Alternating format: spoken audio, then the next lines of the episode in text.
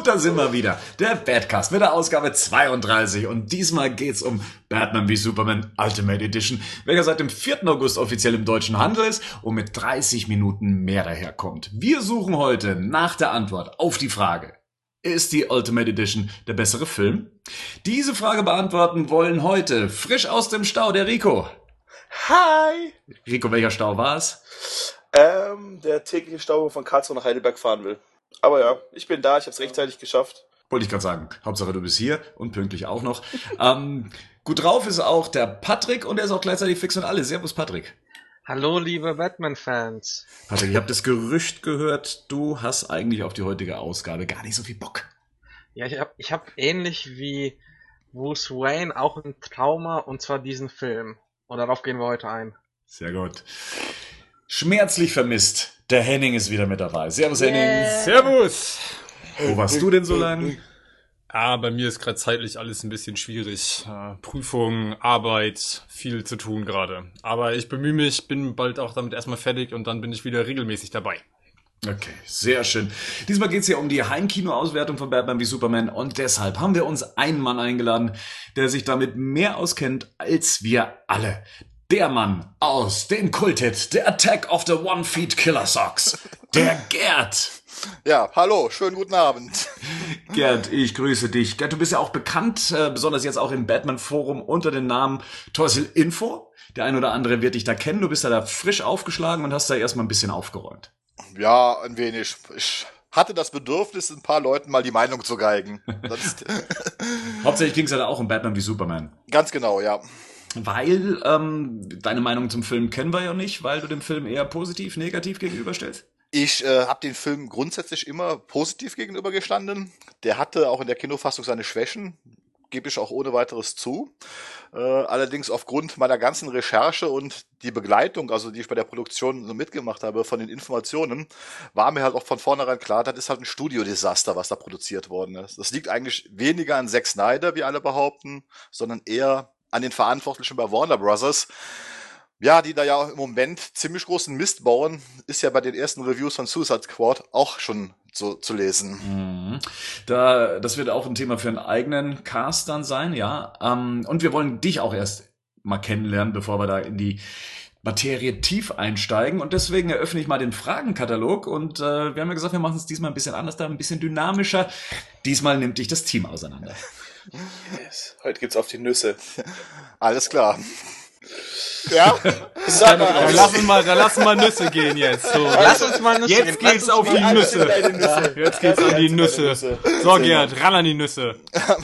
Wie alt bist du, Gerd? Ähm, ich umschreibe das mal so. Ich habe im Alter von 13 Jahren die Deutschlandpremiere von Superman der Film gesehen. Im Kino, am ersten Boah, Tag. Das ist natürlich für, eine, für das natürlich für ein Batman-News-Publikum natürlich schon eine extrem wertvolle Angabe. Ja, sagt unser jetzt, wir Superman-Fachmann. lassen das jetzt so stehen. Ja. Ich habe dein Alter schon ausgerechnet. Mal gucken, wie viele der Fans das dann auch sofort wissen. Okay. Gerd, wo kommst du her? Ähm, wohnhaft in Oberwinter am Rhein, in der Nähe von Bonn. Schon immer Rheinländer gewesen. Gebürtig aus Düsseldorf tatsächlich. Patrick geht jetzt das Herz auf, deswegen darf der auch weitermachen. Ja, ausnahmsweise. Ja, aber super. Aber rein ist es am schönsten, von daher super. Da hast du recht. Ja, wa- war's das, Patrick, oder wie? Ach so, äh, ma ma ma- machen wir jetzt hier so, machen wir hier so, ja, Sanning, Okay, Patrick hat nicht aufgepasst, ich übernehme jetzt wieder im Flug. sonst Ich hab wird das jetzt mal hier einen Kaffee übernehmen. Wir haben getrunken. ja Zeit, Zeit, Zeit, Zeit, Junge, Junge. Okay, Gerd, erzähl mal, was du beruflich machst. Du hast es ja, glaube ich, schon ähm, auch mal im Forum erwähnt. Aber für die, die es vielleicht noch nicht gelesen haben, was machst du beruflich? Also offiziell ist meine Berufsbezeichnung tatsächlich Mediengestalter Bild und Ton, wenn man es offiziell benennen würde. Was ich mache, ich äh, mache DVD und Blu-ray Authoring. Äh, ist im Prinzip nichts anderes, als dass ich äh, DVDs und Blu-rays programmiere. Meine Kundschaft kommt halt mit Filmen an, äh, auf Festplatte, Bänder, sonst was, übergibt die mir. Ich mache das Encoding, entwerfe die Menüs, bereite die auch für die deutsche Synchro vor, eventuell FSK-Bearbeitung, ja, bis zum fertigen Produkt, was man pressen lassen kann. Wie ist das, äh, hat sich in den letzten zwei, zwei Jahren in, oder drei Jahren dein Beruf verändert durch die Veröffentlichung mit mehr Blu-rays und VOD? Was, was, was ist da dein Eindruck? Ähm, ist eigentlich ein eher gemischter Eindruck. Also was viele Leute glauben, die Blu-ray hat und wird auch die DVD niemals einholen. Ist also ein Fakt. Also wir haben jetzt nach knapp acht Jahren Blu-ray hat die der DVD knapp 30% Marktanteil abgeknöpft. Das ist nicht allzu viel. Ähm, VOD ist dahingehend interessant. Ich mache halt die Vorbereitung für die entsprechenden VOD-Dienstleiter. Das heißt, da geht mir also jetzt kein Umsatz verloren. Äh, für die Programmanbieter hat sich was geändert. Die machten ja den Hauptumsatz früher mit dem Verleihgeschäft in den Videotheken. Mhm. Das ist vorbei, ist Videotheken sterben. Man vermutet, nächstes Jahr werden die letzten Videotheken schließen. Das läuft halt heute alles online. iTunes, Amazon und die Leute sind halt eher bereit, sich online jetzt einen Film auszuleihen, um zu schauen, gefällt der mir. Und dann aber auch immer noch bereit, bei Gefallen den Film später auf einem physikalischen Medium zu kaufen. Mhm. Wenn wir gerade dabei sind, wir haben im letzten Badcast über die Animated Series gesprochen, die ja jetzt bei Amazon Prime erhältlich ist. Und viele hoffen ja noch auf eine DVD-Veröffentlichung. Wie würdest du denn das einschätzen? Meinst du, Warner sagt dann nochmal, ja, das rentiert sich oder nö, wir belassen es bei VOD? Nein, das wird bei VOD belassen, weil das äh, die Umsatzspanne, die da Warner zu erwarten hat, die ist ziemlich gering, weil ein sehr begrenzter Fankreis ist. Ähm, ich sag mal, wir reden da vielleicht äh, von maximal verkauften 1000 Boxen. Das wird ein Riese wie Warner überhaupt nicht angehen, wenn sie es nicht. Die einzige Chance beste würde bestehen, wenn sie es weiter unterlizenzieren würden an jemand anders. Ne? Aber das wird wahrscheinlich auch nicht passieren, weil sie sehr viel Geld dafür verlangen werden. Mhm. Gibt es da irgendwie so eine Benchmark, also wo man sagt, du sagst ja gerade schon eben, äh, bei 1000 Stück würde Warner das nie angehen, das ist dann wahrscheinlich eher was für kleinere Labels. Mhm, was für eine Benchmark könnte denn Warner haben, dass sie sagen, okay, ab jetzt rentiert sich's? Also gerade bei so einem Komplettpaket muss man ja mal so äh, kalkulieren, das darf nicht zu teuer sein für den, für den Endkunden, also gerade Boxen, also sag mal, so eine Batman Animated Komplettbox, die dürfte maximal 40 Euro kosten. Danach würden die Leute schon streiken.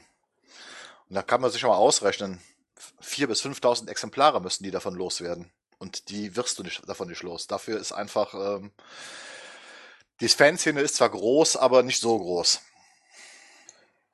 Aber es ist schon recht interessant, weil gerade Spider-Man kam ja raus, ähm, die ganzen anderen Serien, X-Men kamen raus. Und irgendwie habe ich das Gefühl gehabt, dass bei Batman auch das, das, die, die Leute mal laut danach geschrien haben. Ja, das ist, man muss auch mal schauen, diese ganzen Serien, die rausgekommen sind, teilweise muss man mal äh, in den Läden schauen, was man immer noch kaufen kann, äh, wie lange das halt irgendwo rum, rumsteht, bis es verkauft worden ist und das ist ähm, ein totes Geschäft für so, ein, für so einen Riesen. Also das machen die nicht mehr mit und deswegen ist, was einige User ja auch schon bemängelt haben, kann es passieren, dass immer weniger erscheint. Oder zum Beispiel ist bei aktuellen Serien könnte unter Umständen passieren, dass die wieder nur auf DVD erscheinen und gar nicht auf einem HD-Medium. Das ist sehr schade, ja. Das gab es jetzt bei Lobster, dem, dem Film, ja, dass der in Deutschland nur auf ja. DVD erschienen ist und äh, ich wollte mir den eigentlich kaufen, äh, mhm. werde jetzt aber wahrscheinlich in, im Ausland den kaufen, weil ich den auf Blu-ray haben möchte, also auf mhm. HD. Ja, aber das ist ähm, die Industrie, also sag mal die Hardware-Industrie, die erhofft sich halt immer wieder, dass die Leute dieses bessere Equipment kaufen, aber in Wirklichkeit passiert das bei den Normalkonsumenten nicht so, wie die sich das erhoffen. Deswegen habe ich auch schon prophezeit, die UHD ist für einen Cineasten, für den Kinofan ganz toll, mhm. aber für den Normalsterblichen rausgeschmissenes Geld. Hast du eine schon gesehen? Also äh, ich habe äh, jetzt äh, fünf UHDs gesehen. Das war Deadpool, okay. Mad Max, ähm, Revenant, äh, Independence Day und äh, den letzten, ich glaube, habe ich noch gar nicht angeguckt ja, auf jeden Fall. Revenant ist Referenz, weil halt auf oh, einem echten 4K auf einem echten 4K Master äh, äh, hergestellt worden, weil der Film wurde ja auch in 5K gedreht, der wurde in 4K gemastert, auch die ganzen mhm. Visuals in 4K. Und das ist ein Unterschied zur Blu-ray. Das ist Wahnsinn. Für wen würde sich denn UHD rentieren? Auf welcher Bildschirmgröße schaust du denn zum Beispiel? Also bei mir ist es so, dass ich halt so eine kleine Kinoecke für, für mich im Wohnzimmer habe. Da sitze ich ungefähr 1,20 Meter bis 1,50 Meter vom Fernseher weg und das sind 55 Zoll. Da sieht man noch den Unterschied. Ab zwei Meter wird man den Unterschied schon nicht mehr sehen. Was im Moment bei UHD das Killer-Feature ist, ist dieses HDR-Image. Weil das wertet diese ganzen Filme enorm auf. Der erweiterte Farbraum und dieses High Dynamic Range äh, das wertet auf und das macht das Bild wesentlich natürlicher äh, und schöner. Und das heißt, im, im, Prinzip kann man sagen, eine UAD mit HDR und erweitertem Farbraum kommt am ehesten einem Kinoerlebnis nach. Jetzt gibt's ja Batman wie Superman auch auf HDR. Ich glaube, du bist sogar einer, der, der sich's holen wird. Ja. Ich habe sie bestellt, ich warte morgen drauf. Laut amerikanischen Reviews muss es wohl Referenzqualität haben. Wobei auch da wiederum eine, eine Mischung ist, weil der Film ist ja auf 35 mm, 65 mm, 4K, 2K Kameras, alles mögliche an Kameras wurde da verbraten. Und dementsprechend wurden auch die Visuals teilweise nur in 2K gemacht. Und ähm, das Master, was von Batman vs. Superman existiert, ist halt ein, ein Mischmaster. Es gibt sowohl 2K-Szenen wie auch echte 4K-Szenen da drin. Aber es muss trotzdem Referenzqualität haben. Zumindest in den ersten Reviews halt äh, zu Urteil nach. Jetzt ist es ja so, teilweise ist das Bild ja recht grisselig, nenne ich es jetzt mal. Also ähm, ich habe jetzt gerade eben noch mal reingeguckt, da gibt's die Szene mit Diana, die in dem Museum umhergeht. Also ähm, sehr gelbstichige Szene, sehr dunkel und gleichzeitig sehr, ja, ich nenne es jetzt einfach mal grisselig. Meinst du, dass der UHD noch mal was rausholt? Nein, das ist ja das Grisselige liegt ja einfach an Zack Snyders Vorliebe für Filmkorn. Und Zack Snyder ist ja einer dieser Regisseure, auch wenn die komplett digital drehen, die zum Schluss hingehen für die Kinoveröffentlichung. Alles wird zum Schluss auf 35 Millimeter ausbelichtet. Das heißt, wir haben dieses Krisseln, was ihr als Krisseln bezeichnet, immer drin, weil das ist das Filmkorn, was wir sehen auf einer 35 mm Rolle. Das wird also nicht besser. Das wird nur feiner, nochmal feiner strukturiert in der UHD. Interessant. Naja, ähm, wie gesagt, damit haben wir jetzt erstmal einen Fachmann hier, auch zum richtigen Thema.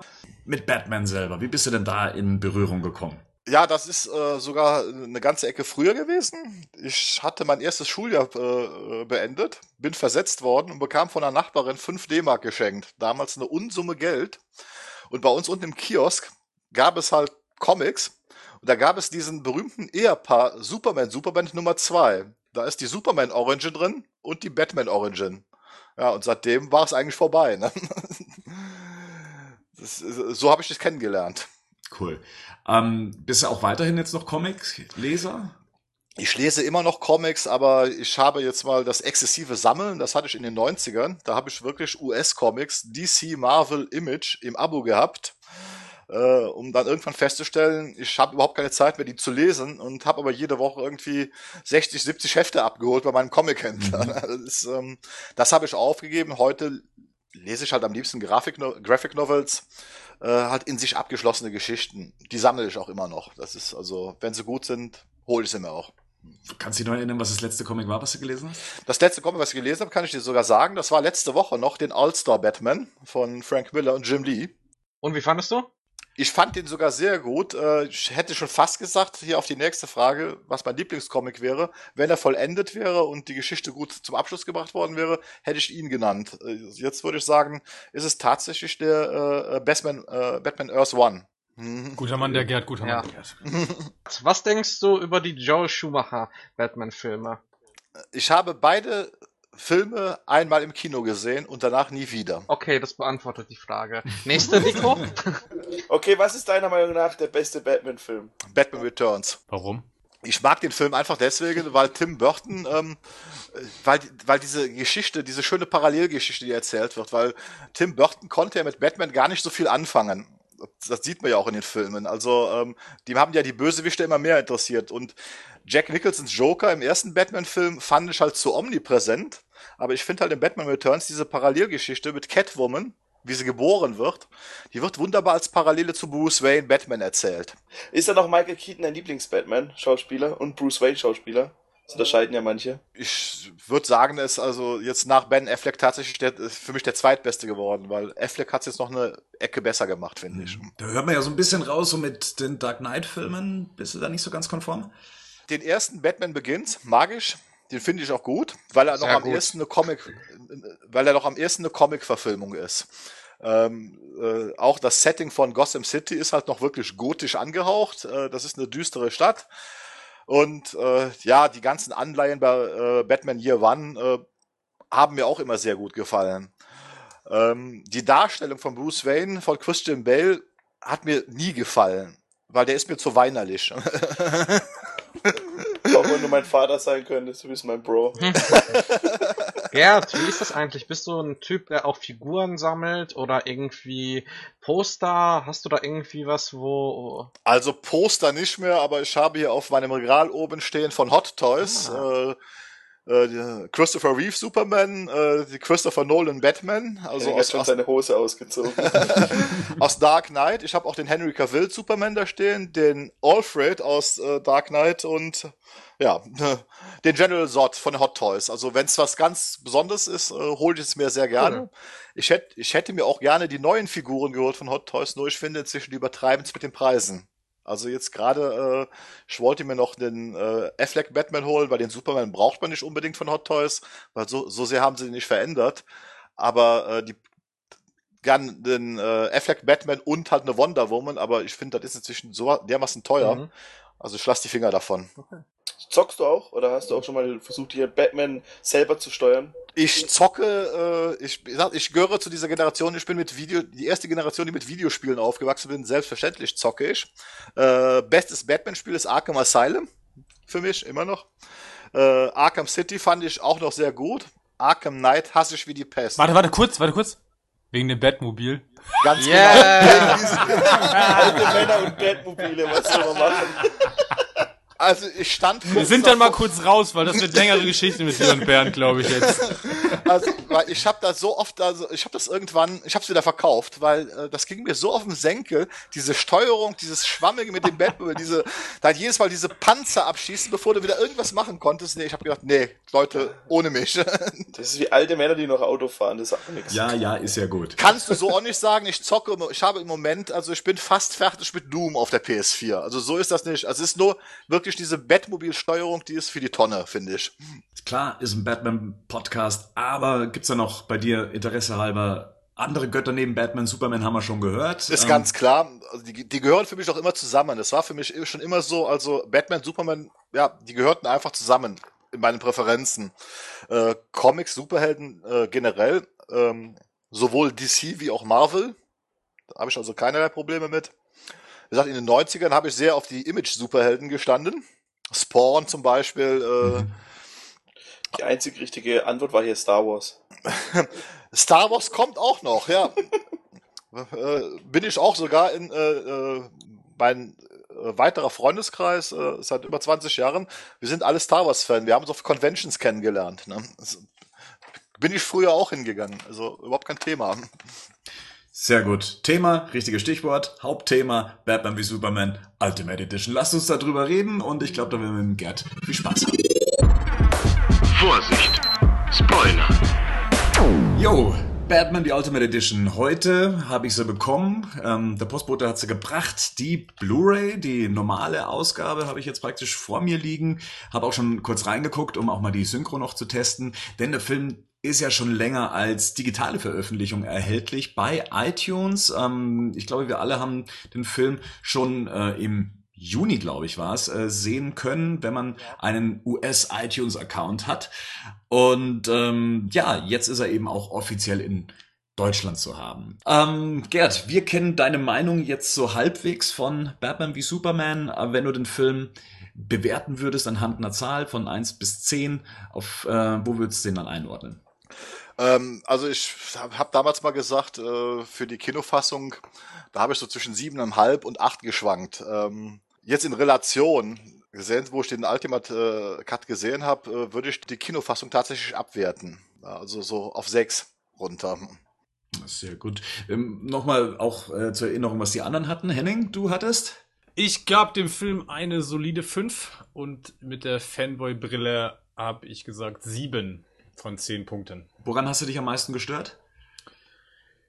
Der Film war mir zu stückhaft. Der Film hatte zu viele Handlungsstränge, die für mich nicht vernünftig zu Ende geführt oder für mich auch nicht vernünftig erzählt worden sind.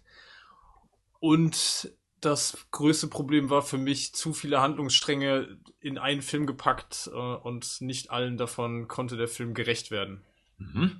Patrick, du, glaube ich, hast die niedrigste Wertung von uns abgegeben. Ich habe eine 4,5 gegeben. Richtig.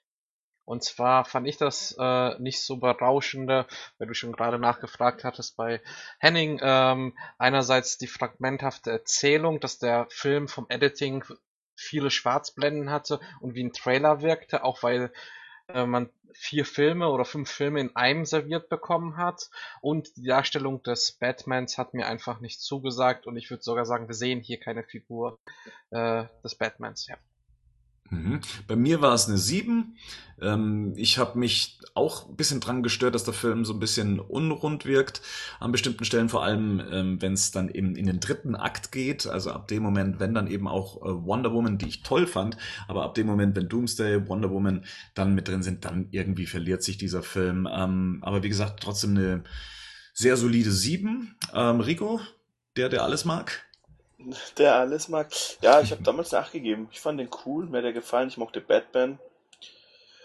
Oh, also vor allem Ben Affleck hat mir halt, und ich bin halt hauptsächlich auch Batman-Fan, hat mir halt unglaublich zugesagt. Und auch nicht nur von der visuellen Darstellung, sondern ich fand auch die, wie Batman im Film gesehen hat, hat mir gefallen. Klar gab's, gibt's da auch Diskussionsbedarf, aber mir, das, mir hat der, der Film Spaß gemacht. Allerdings muss ich jetzt auch sagen, jetzt wo ich mehr gesehen habe, würde ich es ein bisschen anders bewerten. Okay, dann sind wir mal auf die Endauswertung gespannt. Die Erwartungen an, den, an die Ultimate Edition. Gerd, ähm, nachdem du ja die Kinofassung dann gesehen hast und dann ja auch schon wusstest, okay, es wird eine längere Version geben, was hast du gedacht, was, ähm, was hast du dir versprochen von den 30 Minuten mehr, was ja gar nicht so wenig ist? Das ist richtig viel Holz.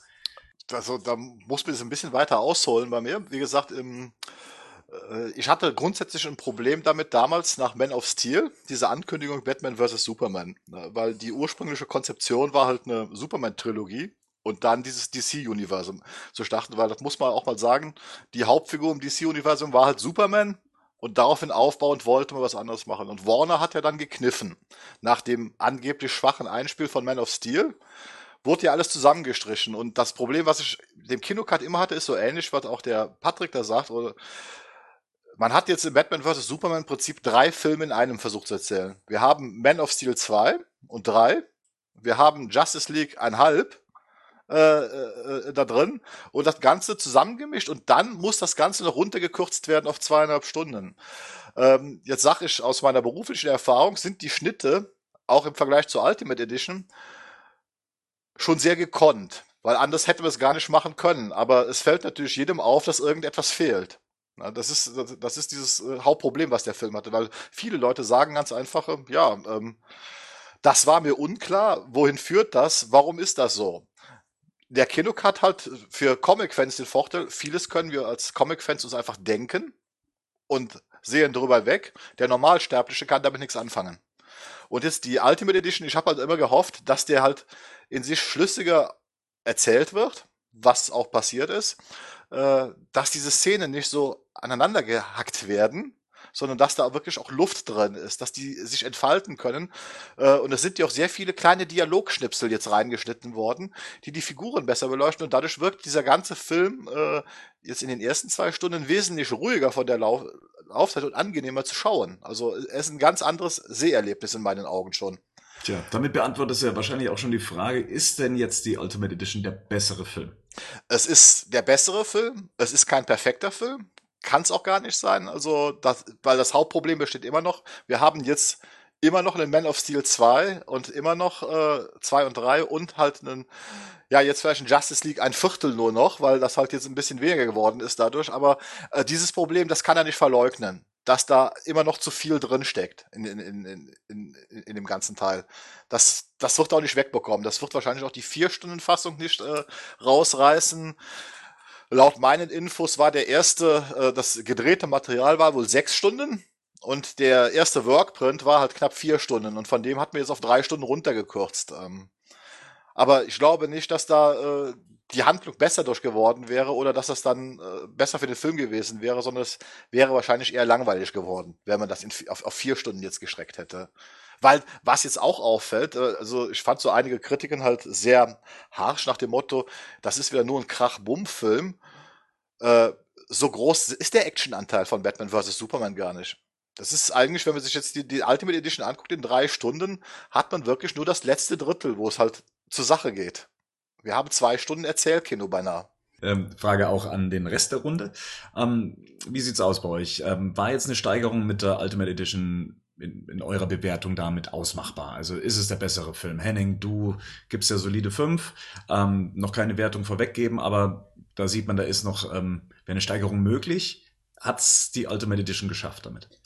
Ja, also definitiv für mich der klar bessere, weil deutlich rundere Film. Es ist ähnlich wie Gerd, also die ersten zwei Stunden machen an vielen Stellen deutlich mehr Sinn, weil auch viele Informationen, die man sich vorher so zusammenreimen musste und letzten Endes ist man dann auch schon immer ein bisschen im interpretativen Bereich, Entschuldigung gerade dafür, für das äh, Geräusch.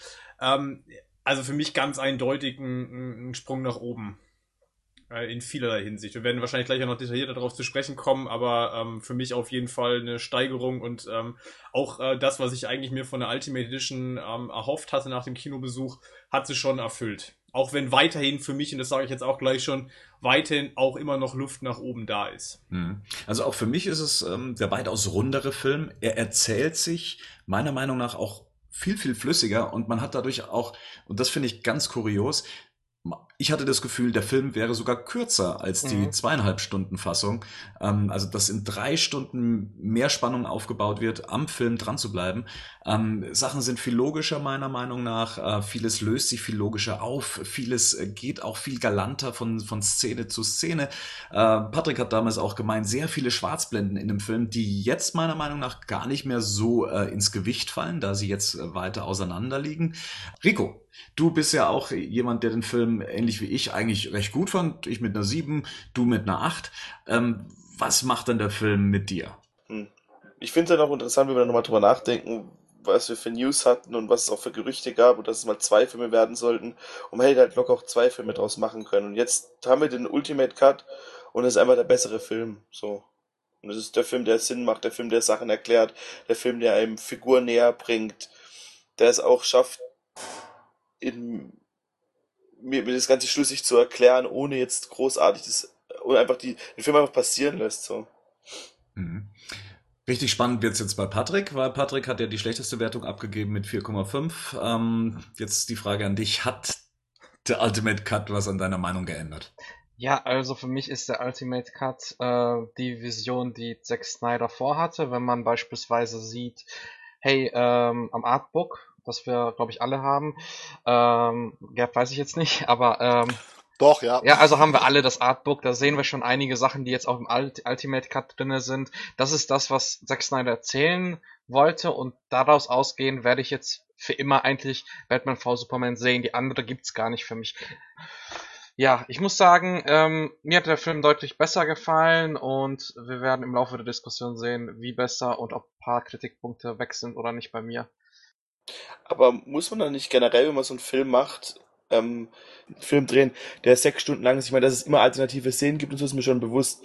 Aber hier ist ja wirklich, die, wie du es drehst und wendest, das ist keine ja. äh, zweieinhalb Stunden Geschichte, was hier erzählt werden will. Warner hat ja im Laufe des Drehprozesses festgestellt, oh, wir müssen die und die Szenen einbauen. Äh, Richtig. Es gibt doch diese, dieses Interview, wo Zack Snyder ähm, erwähnt, dass der Cameo von Flash ist am Set geschrieben worden bei Warner, ähm, äh, zumindest mittendrin da die Überlegung hatte. Und dann haben sie sich was überlegt und deswegen sieht man ihn auch nicht so gut. Das sind ja im Prinzip zwei Probleme, die der Film hat. Wie gesagt, das ist einmal, das ist, was wir sehen, ist eigentlich Man of Steel 2. Dann kam halt die Entscheidung, hey, wir machen nicht mehr die Trilogie, wir müssen jetzt sofort auf die Justice League, wir müssen Marvel-Konkurrenz machen, äh, was weiß ich, auch immer, die, sich dabei gedacht haben. Und das geht mal hin und wir hatten halt, äh, es, es gab halt ein Treatment von, von, von Goya zu Man of Steel 2 und 3. Das wurde jetzt genommen, da wurde dann Batman vs. Superman draus geschrieben und dann musste nochmal dieser Justice League Part und Wonder Woman reingeschrieben werden.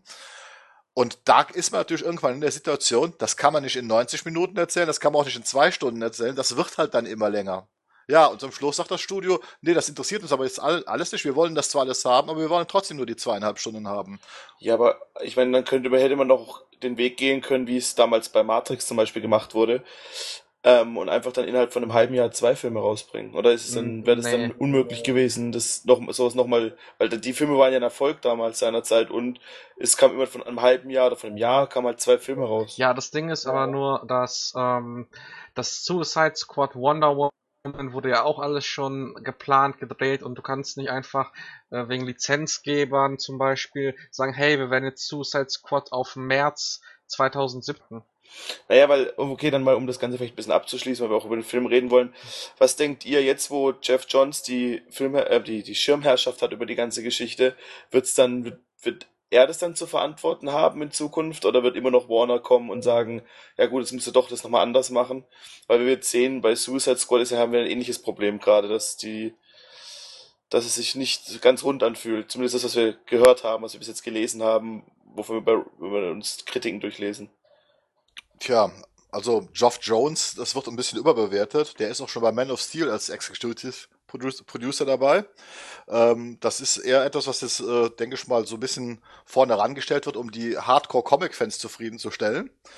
Ähm, ich bin immer noch der Meinung, das hat man jetzt auch an den Justice League-Trailer gesehen, das sieht man an äh, Suicide Squad, das sieht man auch an dem Wonder Woman-Trailer. Das ist immer noch das Snyderverse. Der Architekt im Hintergrund ist Snyder. Und dahinter steht das Studio. Und die werden letztendlich entscheiden. Die Frage ist ja eher, ne, die Entscheidungsträger bei Warner, sehen die den Fehler auch bei sich? Also das ist ja, glaube ich, eher so ein bisschen die Frage, auf wen wird jetzt dieser Fehler letzten Endes auch intern dazu geschustert und welche Konsequenzen zieht man dann daraus? Also lässt man das quasi auf Snyders Schultern weiter drauf und sagt, okay, das ist halt seine Verantwortung, kann man das jetzt nach dem Ultimate Cut so einfach noch machen? Ist halt so ein bisschen die Frage, wer da die Entscheidung getroffen hat und ob er das tatsächlich, ob die Entscheidungsträger das tatsächlich auch als eigenen Fehler dann einsehen. Ich glaube schon, weil jetzt auf der Comic-Con haben ja alle den äh, Justice League-Trailer gesehen. Man hat ja auch im Publikum diesen verhaltenen Applaus gesehen und alle sagen, ja, die wollten uns jetzt zeigen, das ist ein bisschen humorvoller, das ist ein bisschen leichter. Äh, für mich war das eine ganz klare Entschuldigung von Warner und Snyder, nämlich dem Regisseur, nach nur drei Monaten Dreh erlauben, Material zu zeigen. Das macht so ein großes Studio normalerweise nicht. Das ist also doppelt äh, gemoppelt gewesen. Die haben einmal den Fans zeigen wollen, okay, wir können Humor, wobei das schon seit drei Jahren feststeht, dass die Justice League lockerer und leichter wird. Das hat Snyder immer gesagt. Nach dem Abschluss von Man of Steel wird dieses Universum heller, weil dann sein Superman so ist, wie er ihn haben möchte. Und dann wird das halt freundlicher. Und die haben ihm jetzt erlaubt, nach drei Monaten Dreh, und das war, glaube ich, das ganze Material, was wir da auch gesehen haben in den Trailer, das auf der Comic-Con äh, zu zeigen und sind sogar hingegangen und haben VFX produziert in dem Stadium. Das ist für mich ein Zeichen dafür, dass Warner das schon klar ist, dass sie damit für verantwortlich sind. Und sie haben ihm gleichzeitig mit diesem Auftritt auch den Rücken gestärkt. Weil, das wisst ihr ja alle, in den ganzen Foren, dieser Hate Speech gegenüber Snyder, der war ja bald nicht mehr zum Aushalten. Und das ist definitiv ganz klar, die stärken ihm jetzt auch den Rücken, dass er, dass er weitermacht weil die jetzt halt auch ein bisschen selber das Ganze abbekommen, weil, sie, weil man jetzt halt auch sieht, dass es nicht nur an Snyder gelegen hat, wenn halt auch der nächste Film wieder ein bisschen, der danach kommt, der darauf Richtig. auch wieder ein bisschen zerstückelt ist und oder wissen wir nicht, wir haben ja alle nicht gesehen, aber das ist das, was man so mitbekommt und da merken die halt auch selber, dass oder die, der der Hass schwingt halt auch von Snyder weg, weil die auch man ihm deutlich angesehen hat, finde ich, wenn man jetzt so Bilder von ihm gesehen hat. Ich erinnere da gerade an das erste Setbild zur Justice League, der sah nicht gesund aus auf den Fotos. Also nee. da über, der, der, man merkt schon, dass der da ordentlich auf den Sack gekriegt hat. Und ich glaube halt, dass jetzt jetzt halt wieder der Punkt ist, wo halt Warner vielleicht das sich bewusst ist, weil sie halt jetzt ein bisschen mehr die Hitze abkriegen, oder den Heat, wie man so sagt, äh, und nicht ähm, Snyder. Vielleicht sollten wir mal weitergehen, dass wir auch mal tatsächlich über den Film sprechen. Genau, lasst uns über den Film selber sprechen, beziehungsweise über die Änderungen, die vorgenommen wurden. Und äh, wir wollen da eigentlich schon Szene für Szene durchgehen. Also zumindest, was alles geändert wurde. Und ähm, vielleicht hat zu dem einen oder anderen jemand von euch dann eben auch eine Meinung. Ähm, die erste Änderung ist eigentlich direkt schon im Vorspann zu finden, also bei der Ermordung der Vanes. Ähm, da haben wir eine neue Szene mit drin, in der Martha die Pistole direkt an den Kehlkopf gehalten bekommt.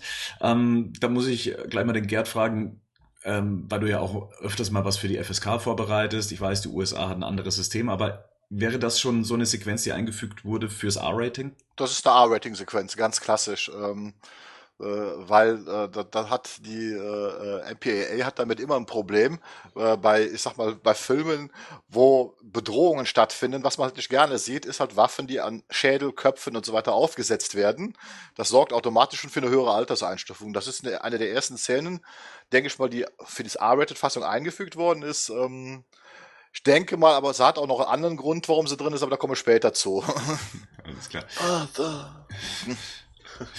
ähm, dann haben wir die Szene, Bruce Wayne rettet mehr als nur ein Kind. Also hier äh, geleitet eine Frau, eine ganze, ist es eine Schulklasse oder auf jeden Fall eine äh, kleine Horde an Kindern dann noch. Ähm, warum fällt sowas raus? Zeit.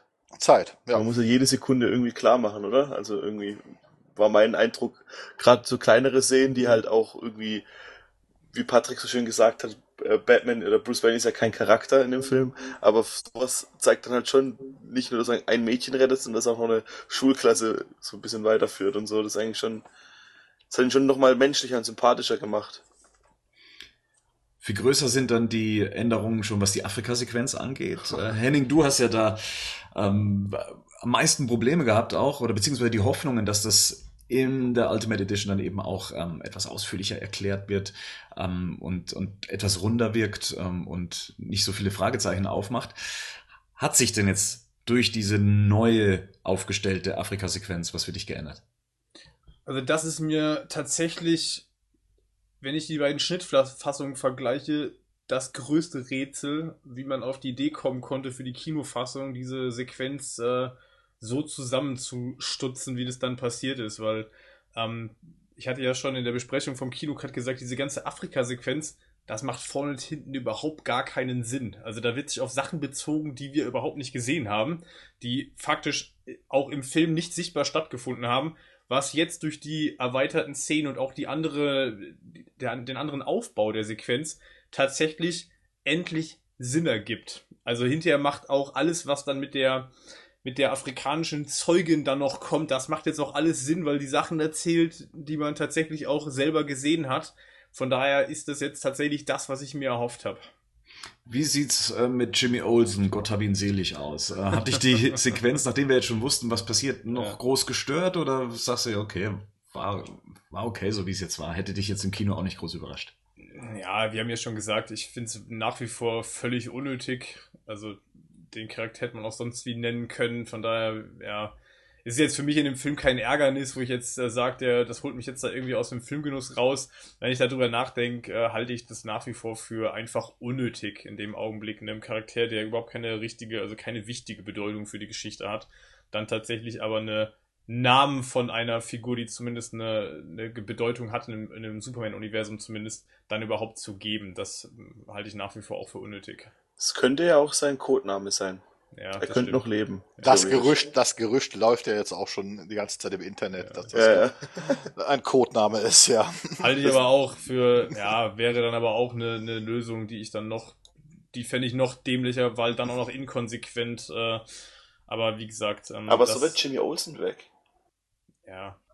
Ich meine, man, man sieht jetzt halt, wofür er verdächtigt wird und es wird sogar so logisch gezeigt, dass einem klar ist, klar, kommen die auf die Idee, dass er das gewesen sein könnte, weil er wird ja durch diesen CIA-Einsatz, durch diesen Drohneneinsatz quasi dahin gelockt, da, weil er Lois beschützen will, was Lex Luthor natürlich weiß, weil er das Interview arrangiert hat, was man ja später dann auch noch erfährt. Äh, und jetzt plötzlich macht es tatsächlich Sinn in der Form. Klar, der wird dahin gelockt, alle Leute sehen ihn da anfliegen, die Drohne zerstören, dann explodiert dieses verdammte Camp und die ganzen verbrannten, verbrannten Leichen sind da. Ich hatte ja im Podcast äh, zu dem, zum Kinocut auch schon gesagt, dass ich überhaupt nicht verstehe, wie man überhaupt auf die Idee kommen könnte, dass Superman da Leute töten soll, weil das sind Erschossene bis dahin. Wir sehen ja faktisch im Kinocut überhaupt nicht, dass die verbrannt werden. Genau. Spätestens in dem Augenblick, wo ich den Haufen verkulter Leichen da liegen habe, ist ja jedem Zuschauer klar, dass jetzt natürlich der Verdacht auf Superman kommen könnte, weil man natürlich auch in der Öffentlichkeit, auch gerade beim Kampf, man sieht es ja sogar vorher noch, und das macht ja zum Beispiel jetzt auch irgendwie Sinn, man sieht ja jetzt ja vorher quasi in der Sequenz auch nochmal, also aus der Sicht von Bruce Wayne, die ganze Metropolis-Sequenz, sieht man ja sogar den Einsatz vom Hitzeblick quasi von Sort ja auch nochmal. Also das heißt, da gibt's ja sogar dann eine Verbindung, die man als Zuschauer noch herstellen kann, die jetzt möglich ist, die davor aber überhaupt keine, da gab es überhaupt keine Möglichkeit, sich das herzuleiten, außer wir gehen jetzt ganz stark in die Interpretation, aber das macht jetzt tatsächlich Sinn. Superman hatte hier seinen ersten Auftritt, in dem er mit einer Drohne konfrontiert wird. Henning, so als Superman-Fan auch, ähm, mir selber hat sein ursprünglicher Auftritt in der Kinofassung allerdings besser gefallen. Ich fand, dass wir wie sie alle in den Himmel geblickt haben und er dann eben durch die Wolkendecke gedonnert ist, um dann eben Lois zu retten, ähm, hat mir per se besser gefallen, weil hier taucht er ja praktisch aus dem Nichts auf und zerstört einfach nur die Drohne. Also so, es hat nicht so sein Momentum, was seinen Auftritt angeht. Siehst du das genauso oder sagst du, nee, lieber, dass die Szene jetzt mehr Sinn macht und äh, da verzichte ich auch auf so eine starke Einführung von Superman?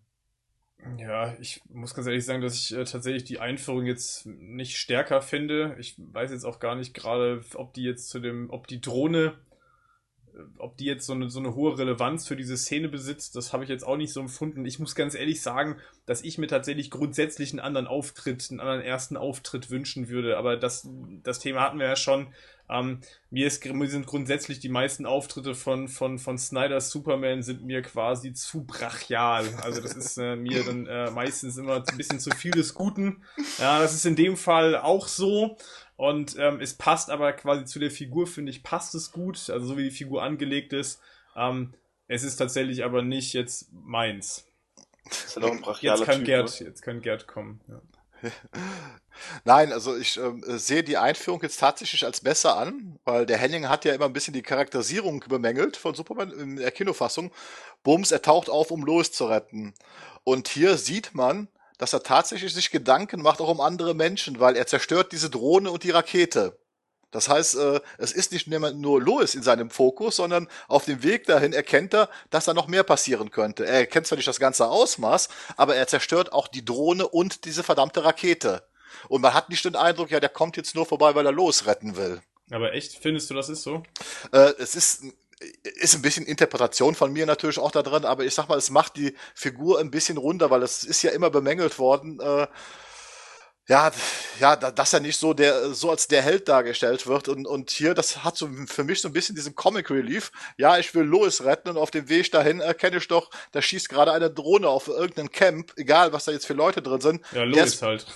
Ja, Also ich meine, Ja. er muss die Drohne ja zerstören, der hat gar keine Wahl. Also die wird ja abgefeuert auf das Dorf. Also Ja. ich meine, das ist das Problem, was ich damit habe, und das, das kommen wir ja hinter, spätestens im Dialog, äh, den sie dann im Badezimmer führen, ähm, da kommt es ja wieder raus, dieses so, die Frau, die ich liebe, hätte sterben können, also ich musste da Ja. irgendwie eingreifen, ne? Also, keine Ahnung, ich, ich weiß, was du meinst. Ich glaube tatsächlich aber, dass, ähm, oder ich für meinen Teil ähm, finde, das macht jetzt die Figur jetzt wie, auch nicht mehr altruistischer, als sie jetzt irgendwie angelegt ist. Punkt für dich. Lass uns zur nächsten größeren Szene gehen. Ähm, Gotham bekommt eine Einführung. Also wir sehen zwei Polizisten, die im Auto das, Fuß äh, das Footballspiel sehen, äh, Gotham versus Metropolis. Ähm, und kriegen dann unseren, unsere erste Einführung auf Gotham City, die uns eigentlich in der Kinofassung, hat man ja auch schon gesagt, eher gefehlt hat, dass man, dass einem so die Orientierung fehlte. Befindet man sich in Gotham, befindet man sich jetzt gerade in Metropolis? Ähm, Patrick, filmisch besser jetzt gelöst?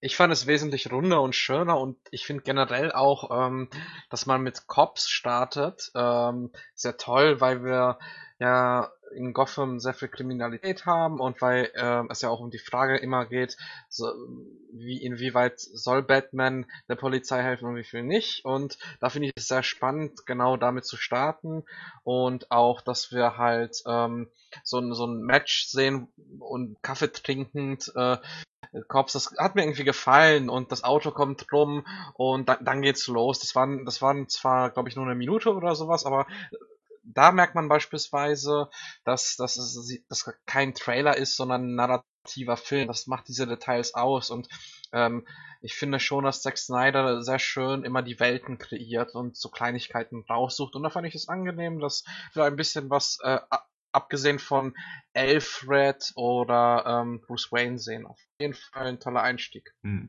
Was uns schon zum, äh, beim Trailer zur Ultimate Edition aufgefallen ist, dass anscheinend Szenen per se verändert wurden. Ähm, hier und da sieht man ja ein bisschen mehr Blut, aber auch direkt wurde in Szenen eingegriffen, so dass sie auch einen ganz anderen Blickwinkel zeigen. Zum Beispiel ähm, Clark Kent in seinem Apartment, wenn er sich hier seine Fake-Eier macht, ähm, mit nacktem Oberkörper dasteht und Fernsehen guckt. Ähm, da hat man damals eben gesehen, okay, da, ähm, da ging es ums Branding, um das Bat-Symbol eben. Und ähm, jetzt sieht man da auf einmal ähm, die äh, afrikanische Frau, die vor dem Senat gesprochen hat, im Interview, ähm, die dann auch nochmal äh, Superman beschuldigt. Aber hier ist ja ziemlich eindeutig, ne, das ist so eine Szene, was, das hat ja der Gerd vorhin auch schon ein paar Mal gesagt, das ist ganz, sind ganz klar Szenen aus einem Man of Steel 2 Grundgerüst.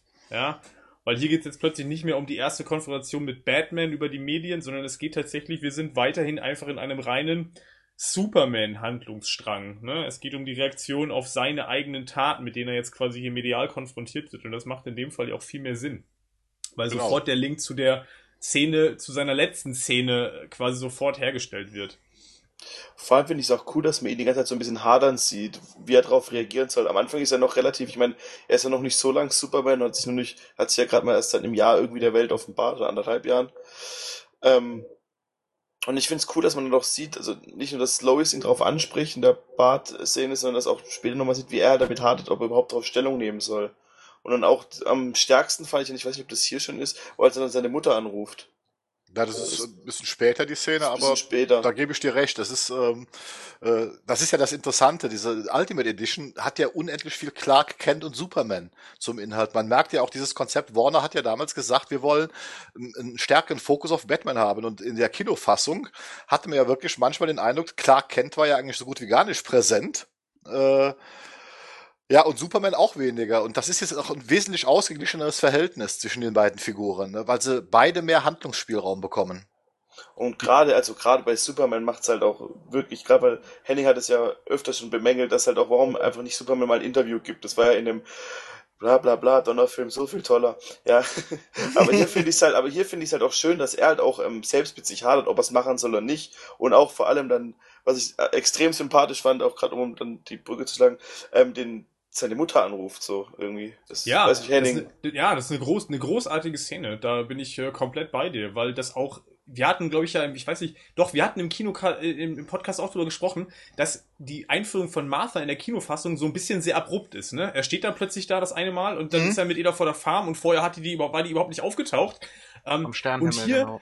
Genau, richtig, ne? Die stehen ja an der, an der Farm da nachts und so. Also ga, vorher gab's kein Martha, die kommt irgendwie aus dem Nichts und jetzt sehen wir hier ähm, so eine Mutter-Sohn-Beziehung, die aufgebaut wird. Ne? Er ruft die nachts irgendwie an, auch um sie um Rat zu fragen. Also ne, er weiß nicht weiter. Wen fragt? Er ruft halt seine Mutter an. So, das macht natürlich die Figur auch äh, deutlich menschlicher. Also es gibt eher halt einfach so eine so eine so eine breitere Grundierung, was ich halt super finde. Ja, und was man dazu sagen muss, äh, vorher hat praktisch Superman oder Clark eben mit Martha nie gesprochen. Selbst in der Szene nicht auf der Farm. Richtig. Er spricht ja keinen einzigen Satz. Richtig. Und jetzt wenigstens wird sie anständig eingeführt. Ja, man sieht das Haus von außen, das Licht geht an, sie geht ans Telefon, ja. Und der Zuschauer erinnert sich wieder, ah, das muss ja seine Mutter sein. Oder Beziehungsweise auch Zuschauer, die es nicht wissen, ah, das ist seine Mutter. Und ähm, ohne die Szene ist das einfach erstmal eine Frau, mit der er nicht spricht, ja, und sich einfach mal nur ein paar Ratschläge abholt. Also ich fand auch diese kleine Szene, ein paar Sekunden, also die hätten auch der Kinofassung nicht geschafft. Nein, das macht ihn auch menschlicher. Das ist, was der Henning ja auch an den einen Podcast bemängelt hat. Und das ist genau das, was der Kinofassung fehlte. Es macht diese Figur menschlicher. Äh, äh, der, der wirkt jetzt lange nicht mehr so unnahbar wie in der Kinofassung. Also, dass er so entrückt dargestellt wird, sondern er wird halt menschlicher dargestellt. Das ist eine ganz wichtige Szene. Das Ja. Unendlich wichtig. Ich habe hab mich auch gefragt, bei manchen Sachen fragt man sich wirklich, warum um alles in der Welt Ja, musste das jetzt raus? Ja. Und hier wird auch diese Gesamtkonzeption von Snyder, weil der hat ja damals mal gesagt, wie Man of Steel angekündigt worden ist, er macht keinen Superman-Film. Das hat er in einem Interview gesagt, er macht keinen Superman-Film. Sondern er dreht einen Film über einen Alien, der auf die Erde kommt, der dann zu Superman wird. Das ist das Ansinnen. Und hier merkt man zum ersten Mal dieses Konzept, dass er noch nicht fertig ist. Ja, dass er tatsächlich noch zwischen diesen Welten schwebt. Ja, und er fragt seine Mutter um Rat. Wie soll er mit der Situation äh, handeln? Super. Jetzt geht das. Jetzt passt das auch wieder. Ja, und zwei Aspekte noch, die ich da gerade noch, noch mal eingefallen. Das erste ist natürlich auch, was der, der Dialog, was der Dialog ja auch beinhaltet. Ne? So dieses, warum, er fragt ja, glaube ich, seine Mutter, warum ähm, sein Vater, also Jonathan Kent, nie aus Kansas rausgegangen ist. Ja. Und dann kommt so die sinngemäß die Antwort, naja, der war ja schon angekommen, wo soll er noch hin? Ne? Weil er musste nicht mehr reisen, der wusste ja schon, wo er hingehört. So dieses, ich bin hier gerade auf der Suche, ich habe keine Ahnung, wo ich hingehöre, mein Platz in der Welt, ich weiß nicht, wo der ist. Ne? Wie war das bei euch? Und dann äh, kriegt er natürlich eine Antwort, die ist jetzt nicht so einfach für ihn wahrscheinlich in dem Augenblick oder macht es nicht einfacher, aber es ist ja auch klar so dieses, ähm, ja, du musst deinen Platz noch finden. Und gleichzeitig frage ich mich bei der Szene natürlich, wenn wir uns mal das Finale von dem Film angucken, ähm, mit der ganzen Mutter-Thematik am Ende, frage ich mich natürlich, wie kann man tatsächlich ernsthaft so eine Szene hier rausnehmen, Richtig. die ja sozusagen die Beziehung quasi zwischen ihm und seiner Mutter stärkt und eigentlich überhaupt erst richtig aufbaut. Denn mir reicht diese, mir reicht im Kinocut diese Szene da vor der Farm auf jeden Fall alleine nicht. Also hier kriegen wir jetzt noch eine Szene dazu, die natürlich diese Beziehung filmisch nochmal viel, viel stärker darstellt und das, dann ist natürlich hinterher die Dramatik auch bei der Entführung auch viel größer. vor allem, dass er auch, ähm, auch, dass er dann gegen Batman kämpft, macht viel mehr. Es sind nicht mal die Szene zum Schluss, weil da geht's ja eher dann um Batman, dass er es erkennt, dass Superman auch ein Mensch ist. Aber auch warum, dass das halt quasi er nicht, nicht die wichtigste Frau ist, halt, oder die erste Frau, mit der er redet, ist halt dann, oder wenn er nachts nicht schlafen ist halt seine Mutter, so. Und das macht halt dann schon mal für ihn viel greifbarer. Das ist dann nicht nur ein Alien oder, oder nur Clark Kent, ist halt beides halt so. Und er damit zu hadern hat. Und das finde ich halt extrem interessant daran. Ja, so ähnlich würde ich das auch sehen. Nein, was ich da, was mir auch dazu einfällt, ist ganz einfach, äh, das ist auch eine Schwäche in der deutschen Synchro, die wir äh, haben, auch äh, im Kinocut, diesen eingedeutschten Vorspann. Ähm, Im Deutsch steht ja äh, der Tag, an dem die Welt von Superman erfuhr. Und ah, im, mein Thema, mein Thema. ne, und im, im, im, Englischen ja übertragen, der Tag, an, die, an dem die Welt vom Übermenschen erfahren hat. Was viel passender ist, ne, weil äh, das ganz klar ist. Und dann kommt dieses Begriff Alien. Für uns ist Alien immer außerirdisch. In Amerika ist Alien erstmal ein Fremdling. Das trifft es ja viel eher. Er fühlt sich ja fremd. Er ist ja nicht der Außerirdische, sondern es ist einfach das Gefühl von, von Fremdheit mit dieser Welt, mit, mit der zu hadern hat. Und so macht diese Szene auch dann, dieser Dialog vor der Farm, jetzt mit dieser Einführung von Martha, macht mehr Sinn und macht, wirkt auch lange nicht mehr so unsympathisch, wo sie dann zu ihm sagt, äh, du schuldest der Welt gar nichts. Weil jetzt jetzt ist die Erklärung da, warum das so ist. Mhm. Ähm, nächste Szene. Und zwar wird äh, Clark von Perry nach Gotham geschickt, um eben über ein Footballspiel zu berichten. Aber Clark hat so seine eigenen Pläne und jetzt sehen wir auch, was seine eigenen Pläne sind. Und zwar macht er sich äh, auf die Suche nach Kahina Siri, also die afrikanische Frau, wie wir sie sonst immer genannt haben, ähm, kann sie erstmal nicht finden, aber stößt dann eben auf diesen merkwürdigen älteren Herrn, der eben von diesem dunklen Rächer erzählt. Ja? Ähm, fand ich auch wichtig, ihn mal schon anders in Gotham auftauchen zu lassen und anders an die Thematik Batman herangeführt zu werden, als einfach nur zu sagen, ja, das ist äh, so ein Typ, ähm, von dem ich aus den Medien erfahre, sondern er hat mit Menschen zu tun und erfährt von denen, dass ihn dieser Batman sehr viel Angst macht und dass da jemand unterwegs ist, der äh, Gewalt ausübt. Ja, also ich finde auch dieses, ähm, dass es halt praktisch wie so eine Ghetto-Gegend ist, äh, wo, wo die Armen wohnen, auch sehr atmosphärisch und sehr passend zu Gotham. Hier wird wieder auch ganz tolles Worldbuilding betrieben und ähm, überhaupt finde ich auch so diese, diese ganze Gefahr. Ich, ich, ich war dann schon so echt so eine Stimmung, oh, puh, das ist also Batman in dieser Welt. Äh, verdammt, wir müssen aufpassen. Und da verstehe ich auch später mehr, warum trotz äh, anfänglichen Reden vom Kampf dann Superman doch angreift. Das ist ja, da wird sozusagen Motivation ähm, gesät, die später dann äh, wichtig wird beim Kampf. Und da finde ich es auch schade, dass sowas beim äh, auch fehlt. Also das ist auch sowas Inhaltliches, wo da, das ist halt ein runder Film, der eine schöne Dramaturgie hat und nicht ähm, nicht ein Bildnis von verschiedenen Bildern auch um anbetrifft, auch später, was da mit dem Bad Brand passiert, es ist halt auf jeden Fall schon mal hellhörig geworden, so, was da, was da los ist. Ja, und er macht das, was er als Journalist auch machen sollte, recherchieren. Genau. Ist da nicht auch vorher noch, die Szene mit Perry ist doch auch erweitert, oder? Da ist zum Beispiel auch ganz interessant, wie Gotham da auch nochmal eingeführt wird. Ne? Also die, auch die, Unterschied, die Unterschiede zwischen Metropolis und Gotham. Also dass, dass, dass Perry ihm sagt, so hier, fahr da mal rüber, aber pass da bloß auf, so nach dem Motto, das ist jetzt nicht der allerbeste Ort, wo du da hin musst. Ne? Ähm, der macht so einen Scherz drauf, indem er ihm, glaube ich, sagt, er soll sich sein Lunchgeld oder so nicht klauen lassen. Aber also so sinngemäß ist natürlich da auch so nochmal, es wird auch nochmal klarer, die sind zwar benachbart oder sind Nachbarstädte, aber es ist schon nicht ganz ohne darüber zu gehen. Also es scheint einfach ein gefährlicheres Pflaster zu sein als Metropolis auf jeden Fall. Gut, das liegt ja auch daran, dass Snyder tatsächlich wieder hingeht und generell die ganzen Gotham-Aufnahmen, auch diese Einführung mit den beiden Polizisten, äh, die Lichtsetzung eine komplett andere ist, auch die Farbgebung nochmal trister geworden ist. Das fand ich sehr interessant, wenn man die Szenen äh, so hintereinander mal guckt vom Schnitt her, die Farbgebung, immer wenn in, in Gotham gedreht wird, wird's nochmal so zehn Prozent desaturierter, noch weniger Farben, dass er das auch ganz bewusst trennt, also dass er auch die Städte, wenn er sie denn zeigt, äh, obwohl sie nebeneinander liegen, unterscheidbar macht. Also das ist ganz klar ersichtlich. Gotham ist was ganz anderes mit Metropolis, obwohl sie nebeneinander liegen. Wir erfahren jetzt in der Ultimate Edition auch, dass das Treffen von Clark Kent und Bruce Wayne arrangiert war. Ähm, da kommt eine Einladung ähm, von die, die Perry eben Clark überreicht. Ähm, und äh, in Vorbereitung dessen dann eben auch, dass Bruce Wayne duscht. Eine ganz wichtige Szene. Ja, den Bad-Arsch. Den Badass. Den haben wir schon seit Joel Schumacher nicht mehr gesehen. Endlich bekommt Rico das, was er möchte. 10% mehr Frauenverkäufe der Blu-ray.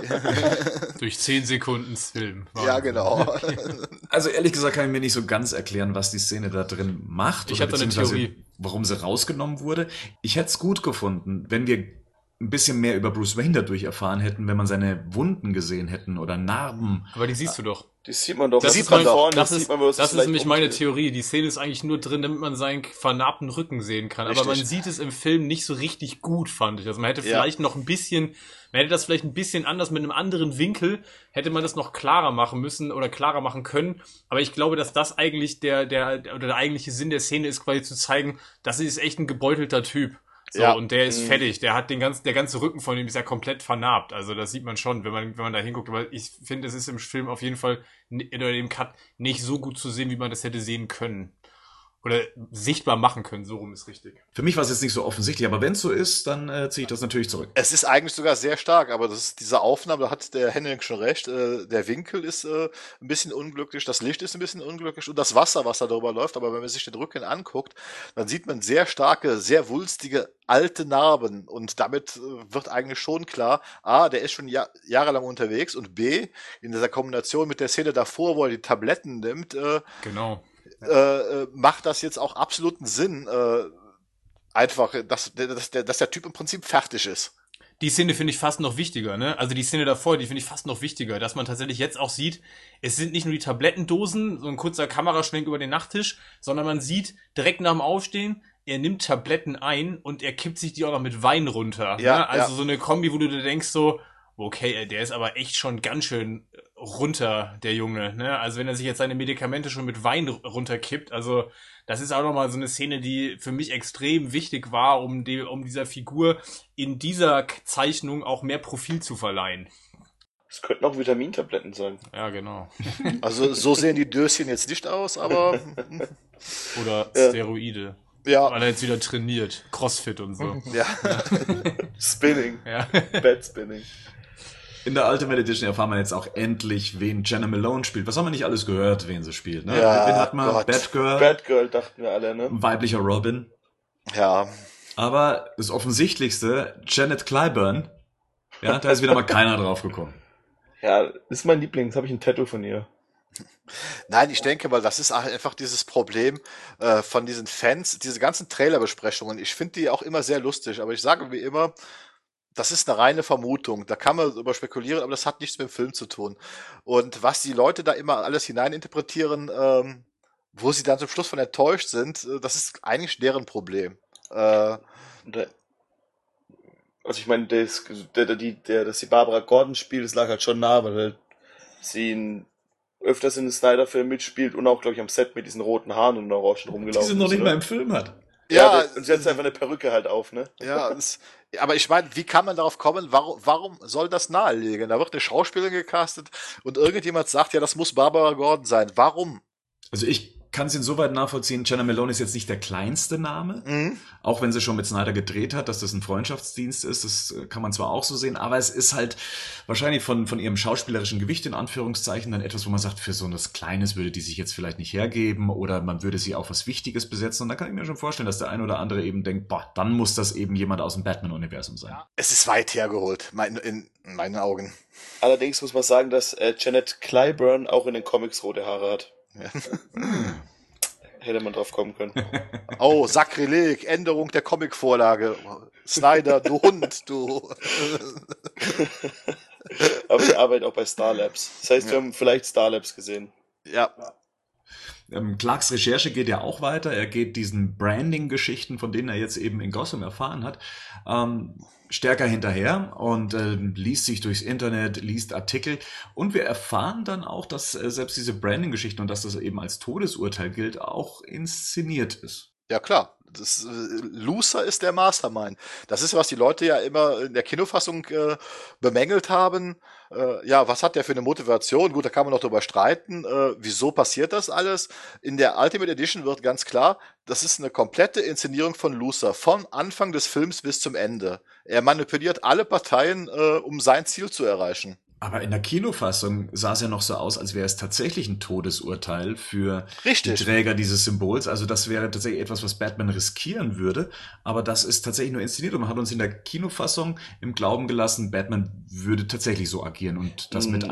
einrechnen, oder? Naja, aber ich meine, man muss ja ganz klar sagen, dass wenn das einmal passiert, dann jemand umgebracht wird aufgrund des Symbols, dann nochmal passiert und er es dann wieder macht, dann ist eigentlich relativ egal, ob, also wenn Batman das trotzdem macht, obwohl er weiß, dass Leute umgebracht werden, dann ist es doch eigentlich egal, ob das Luther arrangiert oder nicht, oder, oder sehe ich das falsch? Also ich meine, gut, wenn das jetzt danach nicht mehr, wenn das jetzt der einzige Fall gewesen wäre, wo jemand umgebracht worden wäre, der so ein Bat-Symbol hat, nee, aber es wird davon berichtet, dass es Leute gibt, die deswegen umgebracht wurden, und wenn er es dann weiterhin macht, dann ändert es ja nichts dran, ob das jetzt Luther arrangiert oder nicht. Ja, ich glaube, ich seh, das sehe ich auch so. Ich glaube, das ist tatsächlich so ein bisschen so ein Logikfehler hier. Ähm, wir haben ja einige davon leider auch immer noch in der Kinofassung, wo manche Sachen nicht so ganz viel Sinn machen, wenn man die dann wirklich hinterfragt. Gerd wird gleich sagen, das ist Nitpicking, aber ähm, ich sehe das, ich sehe das hier so, ich sehe das hier so ähnlich. Also da bin ich auch äh, ga- ganz Rigos Meinung. Ähm, das dürfte maximal einmal passieren und dann würde Batman ja sagen, okay, wenn das einmal passiert ist, dann mache ich das nie wieder. Ähm, unabhängig davon, ob das jetzt von Luthor hier inszeniert worden ist oder nicht. Also der Film gibt zumindest ähm, den Hinweis, dass es kein einmaliges Ereignis gewesen ist. Nein, es gibt ja dieses schöne Prequel-Comic, ähm, zum, schon, äh, wo das ja auch schon erwähnt wird. Ähm, aber das wird dann noch da nur erzählt, dass es ein Gerücht ist mit dem Todesurteil. Es wird nie erzählt, dass es schon passiert ist, sondern das erste Mal, wo wir als Zuschauer es auch sehen, ist dann tatsächlich hier in diesem Film, dass es passiert. Und das ist definitiv manipuliert. Kommt der Bericht, dass es eine Todes-Death-Sentence ist, vor oder nachdem? Das, das, das kommt, die, der, der, der Mord kommt leider später. Das ist von der, vom Ablauf der Szenen hat Henning schon recht, kann man das sehr falsch interpretieren. Wenn man jetzt diesen Prequel-Comic gelesen hat, dann erfährt man da zumindest, dass Batman seit dem Auftauchen von Superman härter geworden ist. Die, diese beiden Polizisten, glaube ich, die wir im Auto sehen, die sind in diesem Prequel-Comic auch äh, die Protagonisten und die erzählen dann, ja, dass der Batman halt härter geworden ist, dass er neuerdings ein Brand, äh, das Brandzeichen verab verabreicht. Äh, und der eine erzählt dann, der, ich glaube sogar wortwörtlich, das könnte sowas wie ein Todesurteil sein für die aber es wird nicht erzählt, dass das schon passiert ist. Und im Film wird es im Prinzip auch nur angedeutet. Also ich kann mir vorstellen, dass es dann, dass das, was die Message, die ankommen soll, soll sein, ja, ähm, es ist nicht passiert, aber es ist jetzt passiert, weil Luther es halt inszeniert hat. Aber wie es halt rüberkommt, da kam es halt schon sehr vage. Da hat der Henning schon recht, es ist sehr vage und es ist tatsächlich, äh, wirkt es auch unlogisch. Das, da gebe ich ihm auch vollkommen recht. Äh, es ist äh, auch das ist nicht wirklich Nitpicking, sondern das habe ich mich auch schon gefragt, weil ich hätte gern diese Szene in einer anderen Reihenfolge gesehen. Dann hätte sie, sie mehr Sinn gemacht. Also wenn dieser Nachrichtenreporter nachgekommen wäre. Genau, wenn, wenn man den, den oder den Mord vorher gezeigt hätte und dann diesen Zeitungsartikel gezeigt hätte, okay, dieses äh, Brandzeichen hat äh, dafür gesorgt, dass der umgebracht worden ist. Und dann hätte der Zuschauer aber gewusst, ja, der Mord ist aber von Lucer inszeniert. Und er hätte das auch klar so interpretiert. Moment, äh, der ist dafür verantwortlich. Aber so sieht's jetzt wirklich so aus. Es könnte schon mal passiert sein. Ja, das ist so. Genau, so, so habe ich die Szene für mich auch verstanden. Ne? Also klar, Kent recherchiert Artikel und findet irgendwie also mehrere Artikel zu dem Thema. Und als nächstes sehen wir halt, was da genau eigentlich dauernd, also öfter schon passiert ist. Also für mich ist dann quasi der Mord, den wir sehen, der ist für mich, so wie er im Film positioniert wird, eigentlich nur ein Beispiel, wie ist das in der Regel abgelaufen. Ne? Es ist halt ein inszenierter, ähm, es ist eine inszenierte Geschichte von Luther, aber das Problem haben wir natürlich dann und da hat Rico dann schon recht, der alte Fuchs. Ähm, das macht natürlich dann gar keinen Sinn, weil dann dürfte das äh, aus Batmans Sicht kein zweites Mal passiert sein. Dann soll er halt Hände brechen danach wieder, Ja, das tut genau, auch weh. ja. Ja. Jetzt reden wir über das John Stewart Cameo, oder? Ja. Oder auch nicht. Ja, ist halt eine weitere Meinung, ne? Man kriegt so ein bisschen mehr von den Medien mit. Und äh, gleichzeitig ist es eine elegante Art und Weise, ähm, Diana einzuführen, beziehungsweise sie mit diesem äh, Museumsdirektor durchs Museum zu führen, aber wirklich mehr gibt die Szene jetzt eigentlich nicht her, außer dass es ein eleganterer Übergang ist. Ja. Aber immerhin ein eleganterer Übergang. Ne? Die äh, Nightmare-Sequenz wurde ein bisschen erweitert. Weiß ich nicht unbedingt, ob es nötig gewesen wäre. Man bekommt mehr Gewalt und Blut zu sehen und ich habe immer noch den Eindruck, die Szene ist vor allen Dingen drin, damit wir mehr von Batman sehen. Das Ende, dieser Flash-Traum ist ja wieder komplett abgegrenzt davon. Diese Nightmare-Szene, okay, da ist das Darkseid-Symbol und da ist dieser böse Superman, äh, das ist, ähm, okay, aber ich bin auch immer noch der äh, Auffassung, auch jetzt könnte man sich diese Szene an sich sparen. aber es ist eine tolle Affleck-Szene. Ähm, die nächste Szene geht dann eben an Henry Cavill, der ist wieder in Gotham und diesmal im Gotham Police Department und möchte gerne mit der über, wie sagt man denn, äh, möchte gerne mehr wissen zu dem Tod von ähm, eben den gebrandmarkten Verbrecher.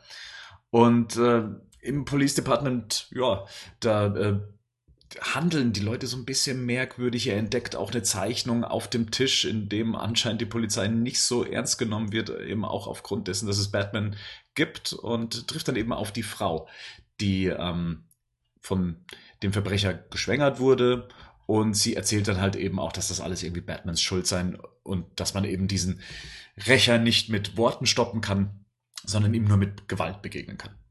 Also mir hat die Zeichnung sehr gut gefallen. Äh, erstmal fand ich das so ein bisschen witzig komödiantisch, das hat mir gut, gut gefallen. Und ähm, dass äh, wir diese, diesen Dialog oder fast schon Monolog von der Dame haben, dass sie halt sagt, hey, man kann Batman nur mit, mit Fäusten äh, stoppen, dann das finde ich ist auch schon mal ein ganz gutes Planting, nennt man das in der Drehbuchsprache, in der englischen Drehbuchsprache, um, um dann sozusagen die Motivation des Kampfes halt auch mehr anzufachen. Weil ähm, so dieses Bild von dieser Mutter äh, mit, mit ihrem Kind, ähm, die, die sehr unglücklich ist, ähm, hat ja auch so eine Symbolik und wird wahrscheinlich Clark Kent äh, auch sehr stark treffen. Da finde ich das ganz gut, dass wir nochmal so eine Szene haben. Das macht das Ganze irgendwie nochmal runder, finde ich. Und was mir zum Beispiel persönlich auch noch ganz wichtig ist, wir sehen tatsächlich hier eine, ein, eine Urteilsbildung bei Clark Kent.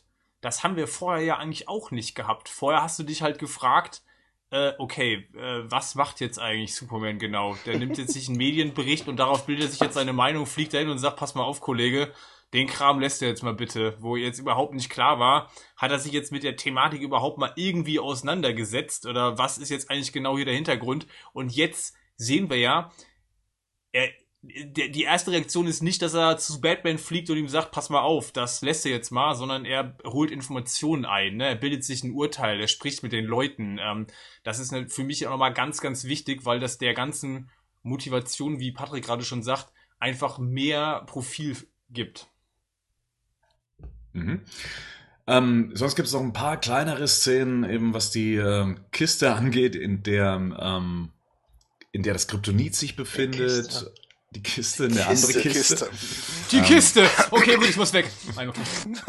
Aber eigentlich nichts, glaube ich, worauf man jetzt näher eingehen, eingehen müsste. Schon interessanter ist dann eben, dass wir es nochmal mit Kahina Siri zu tun haben und äh, die sich so langsam ein bisschen bedroht fühlt, weil sie KG Beast entdeckt und ähm, sich dazu entschließt, der Senatorin die Wahrheit zu sagen, dass das alles bloß ähm, ein Schauspiel war, dass sie dazu gezwungen wurde, ähm, was so manche Sachen in einem ganz anderen Licht auch ähm, zeigt. Also zum Beispiel auch den Spruch, den wir schon aus dem Trailer kannten, ja, dass es jetzt ähm, äh, jetzt die Zeit für die Wahrheit wäre. Ja, ähm, hat ja einen ganz anderen Bezug letztendlich als das, was wir in der Kinofassung gesehen haben, sondern es bezieht sich ja eigentlich jetzt äh, hier drauf, dass diese Frau die äh, Wahrheit sprechen möchte. Und es lässt die Senatorin natürlich auch völlig anders aussehen. Ne? Also das ist auch so eine Szene, wo ich mich wirklich gefragt habe, okay, nimmt man die raus? Warum nimmt man die raus? Ja, Zeit, aber das ist ja halt, also die Senatorin, das gibt der ganzen Verhandlung und dem Einstieg der Senatorin in der Verhandlung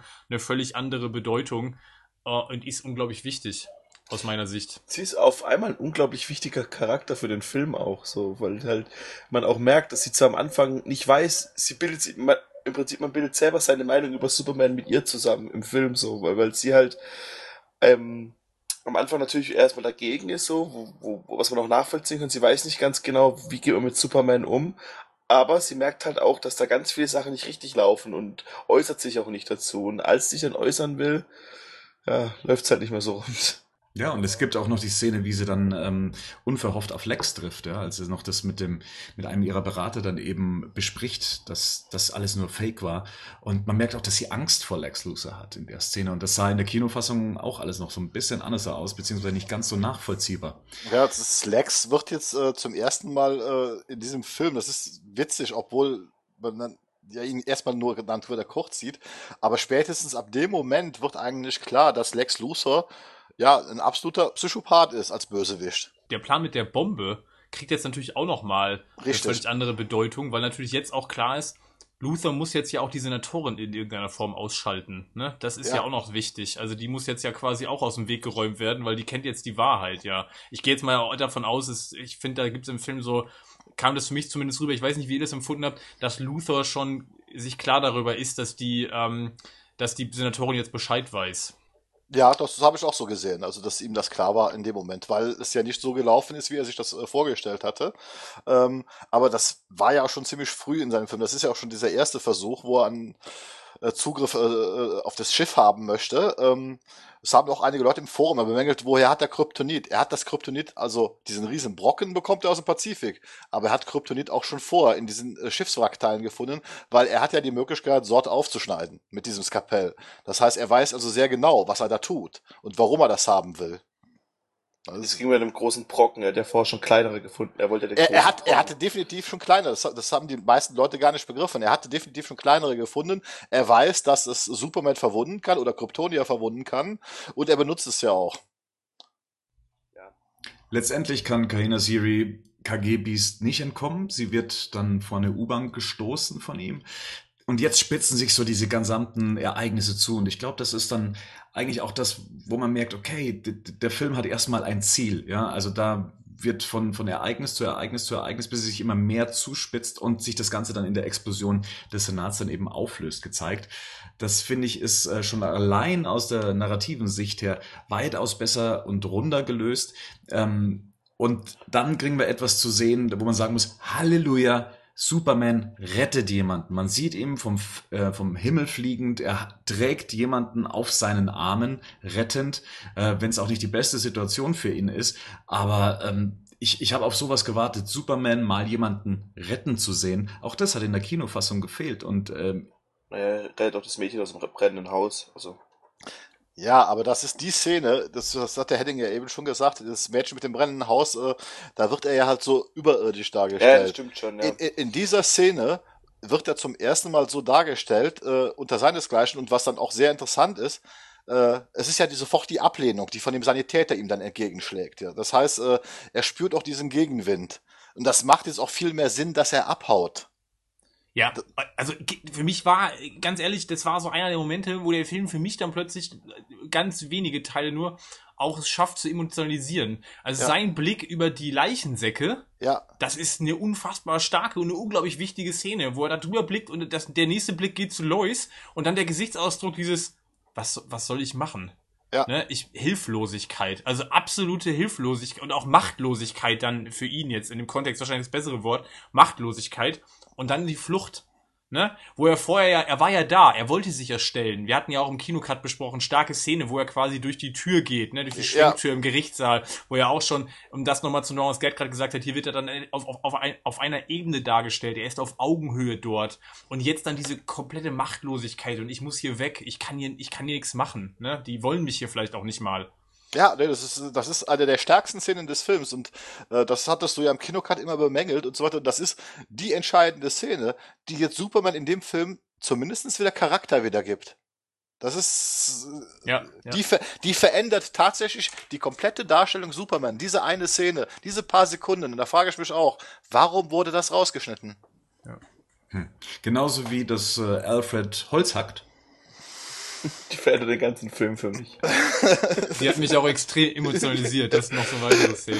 Ja, mir hat das Holz sehr leid getan. Ne? Verhacken, verhacken bin ich immer zu Meint haben. ihr, das ist ein Grund für das R-Rating gewesen? mein, mein Freund der Baum. Wenn gehackt wird, ist es dann ein Grund für R-Rating. Bring us rage. Ja, Aber Na gut, ja. die Szene hat natürlich noch ein bisschen mehr zu äh, liefern. Ich glaube, das ist so der Moment, an dem Alfred merkt, okay, jetzt Ja. läuft alles schief. Ja, Ja. Jetzt ist kein Jetzt Halten mehr für jetzt dreht Bruce. er durch. Ja, genau. Ja. Ja, das ist vor allen Dingen, es ist wieder eine schöne Überleitung. Das ist wieder, äh, man hätte die Szene auch wieder später einsetzen können, da wäre es wieder nur abgehackt gewesen. So haben wir erstmal eine Einführung in diese Szene mit diesem Holzhacken, die das Ganze erstmal wieder aufbaut. Das heißt, wir kriegen jetzt erstmal wieder so einen Fluss da rein und werden nicht mit einer irgendeiner Info- Informationen zugeballert, äh, mit denen wir nichts anfangen können. Ähm, anschließend gibt es eine neue Szene, in der Lex eben auf dem Monitor sehen kann, wie Batman einen Wachmann ausschaltet. Ich meine, es ist eine coole Szene, so wie Batman auch dargestellt wird. Gebraucht hätte sie es meiner Meinung nach nicht, weil ähm, ja man sieht, was Batman angerichtet hat und die Auflösung später mit dem Battering hätte mir eigentlich gereicht. Kann man drüber streiten, hast du sicherlich irgendwo auf der einen Seite mit recht, auf der anderen Seite äh, finde ich, diese kleine Szene ist auch wiederum entscheidend, äh, weil sie halt auch einfach verdeutlicht, dieser Battering, das, das kam mir immer ein bisschen so gimmickmäßig, aber hier sieht man ganz einfach, dass Batman da eine Grenze überschritten hat, dass er um, um jeden Preis dieses Kryptonit haben will und ihm alles andere egal ist. Das wird ja auch immer bemängelt, aber es macht ja auch Sinn jetzt, dass er das auf, um jeden Preis haben will. Mhm. Ähm, kleinere Szenen, äh, wie sich Superman, äh, wie sich Batman in Form bringt, sind so Kleinigkeiten. Ähm, aber die mediale Stimmung wird nochmal aufgegriffen und ähm, zeigt, dass sich irgendwie so die, die Menschen ja nicht so positiv gegenüber Superman äußern. Sie verbrennen Puppen, die gestaltet sind wie er. Und äh, man bekommt so ein bisschen die Reaktion von den Menschen auf der Straße mit zu dem Ganzen, was da eben passiert ist. Ähm, ein Punkt, den wir ja schon mal angesprochen haben, den ich schon immer recht schwach fand, war eben das, wie ist jetzt die Meinung des Volkes gegenüber Superman?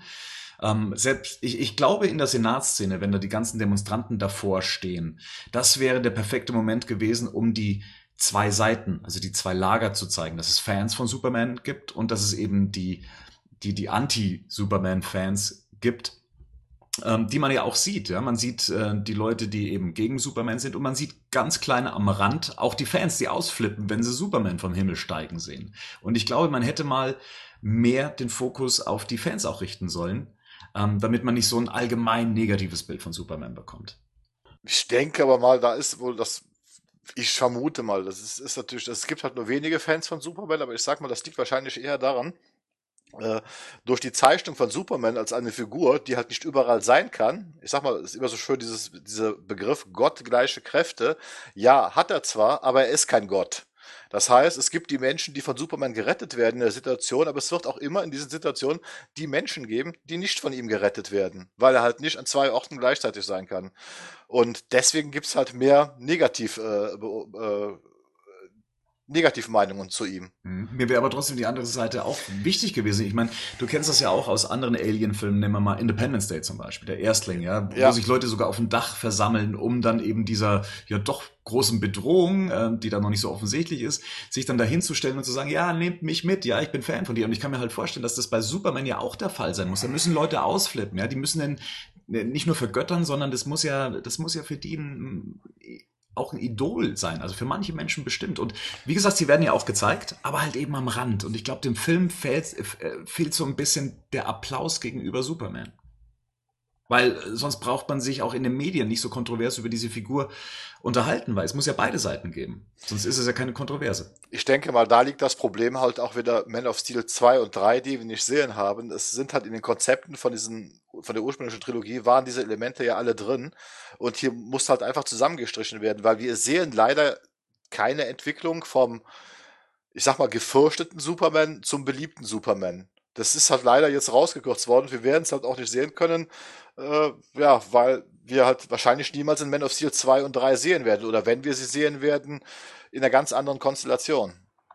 Naja, auf einmal lieben halt alle Superman gegen Ja. Ende. Ja, das ist, das ist, das ist jetzt ein Problem, also das wird mir nicht aus der Welt kommen, aber sagt, das ist ein, das können wir halt nur Warner anlasten, äh, dass sie halt nicht die Traute gehabt haben, dieses Konzept aufgehen zu lassen, sondern auf Teufel komm raus unbedingt dieses DC äh, Extended Universe haben wollen. Clark bewegt sich ja jetzt ins Exil und ähm, anstatt einfach schon auf dem Berg zu stehen, kann man jetzt auch sehen, ja, dass er sich auf den Weg macht und äh, das eben dann auch kommentiert wird, dass er sich praktisch in den sicheren Tod begibt und ähm, ja, dass dann eben auch damit abschließend ähm, kommentiert wird, äh, dass er genau weiß, dass er hierher zum Sterben gekommen ist.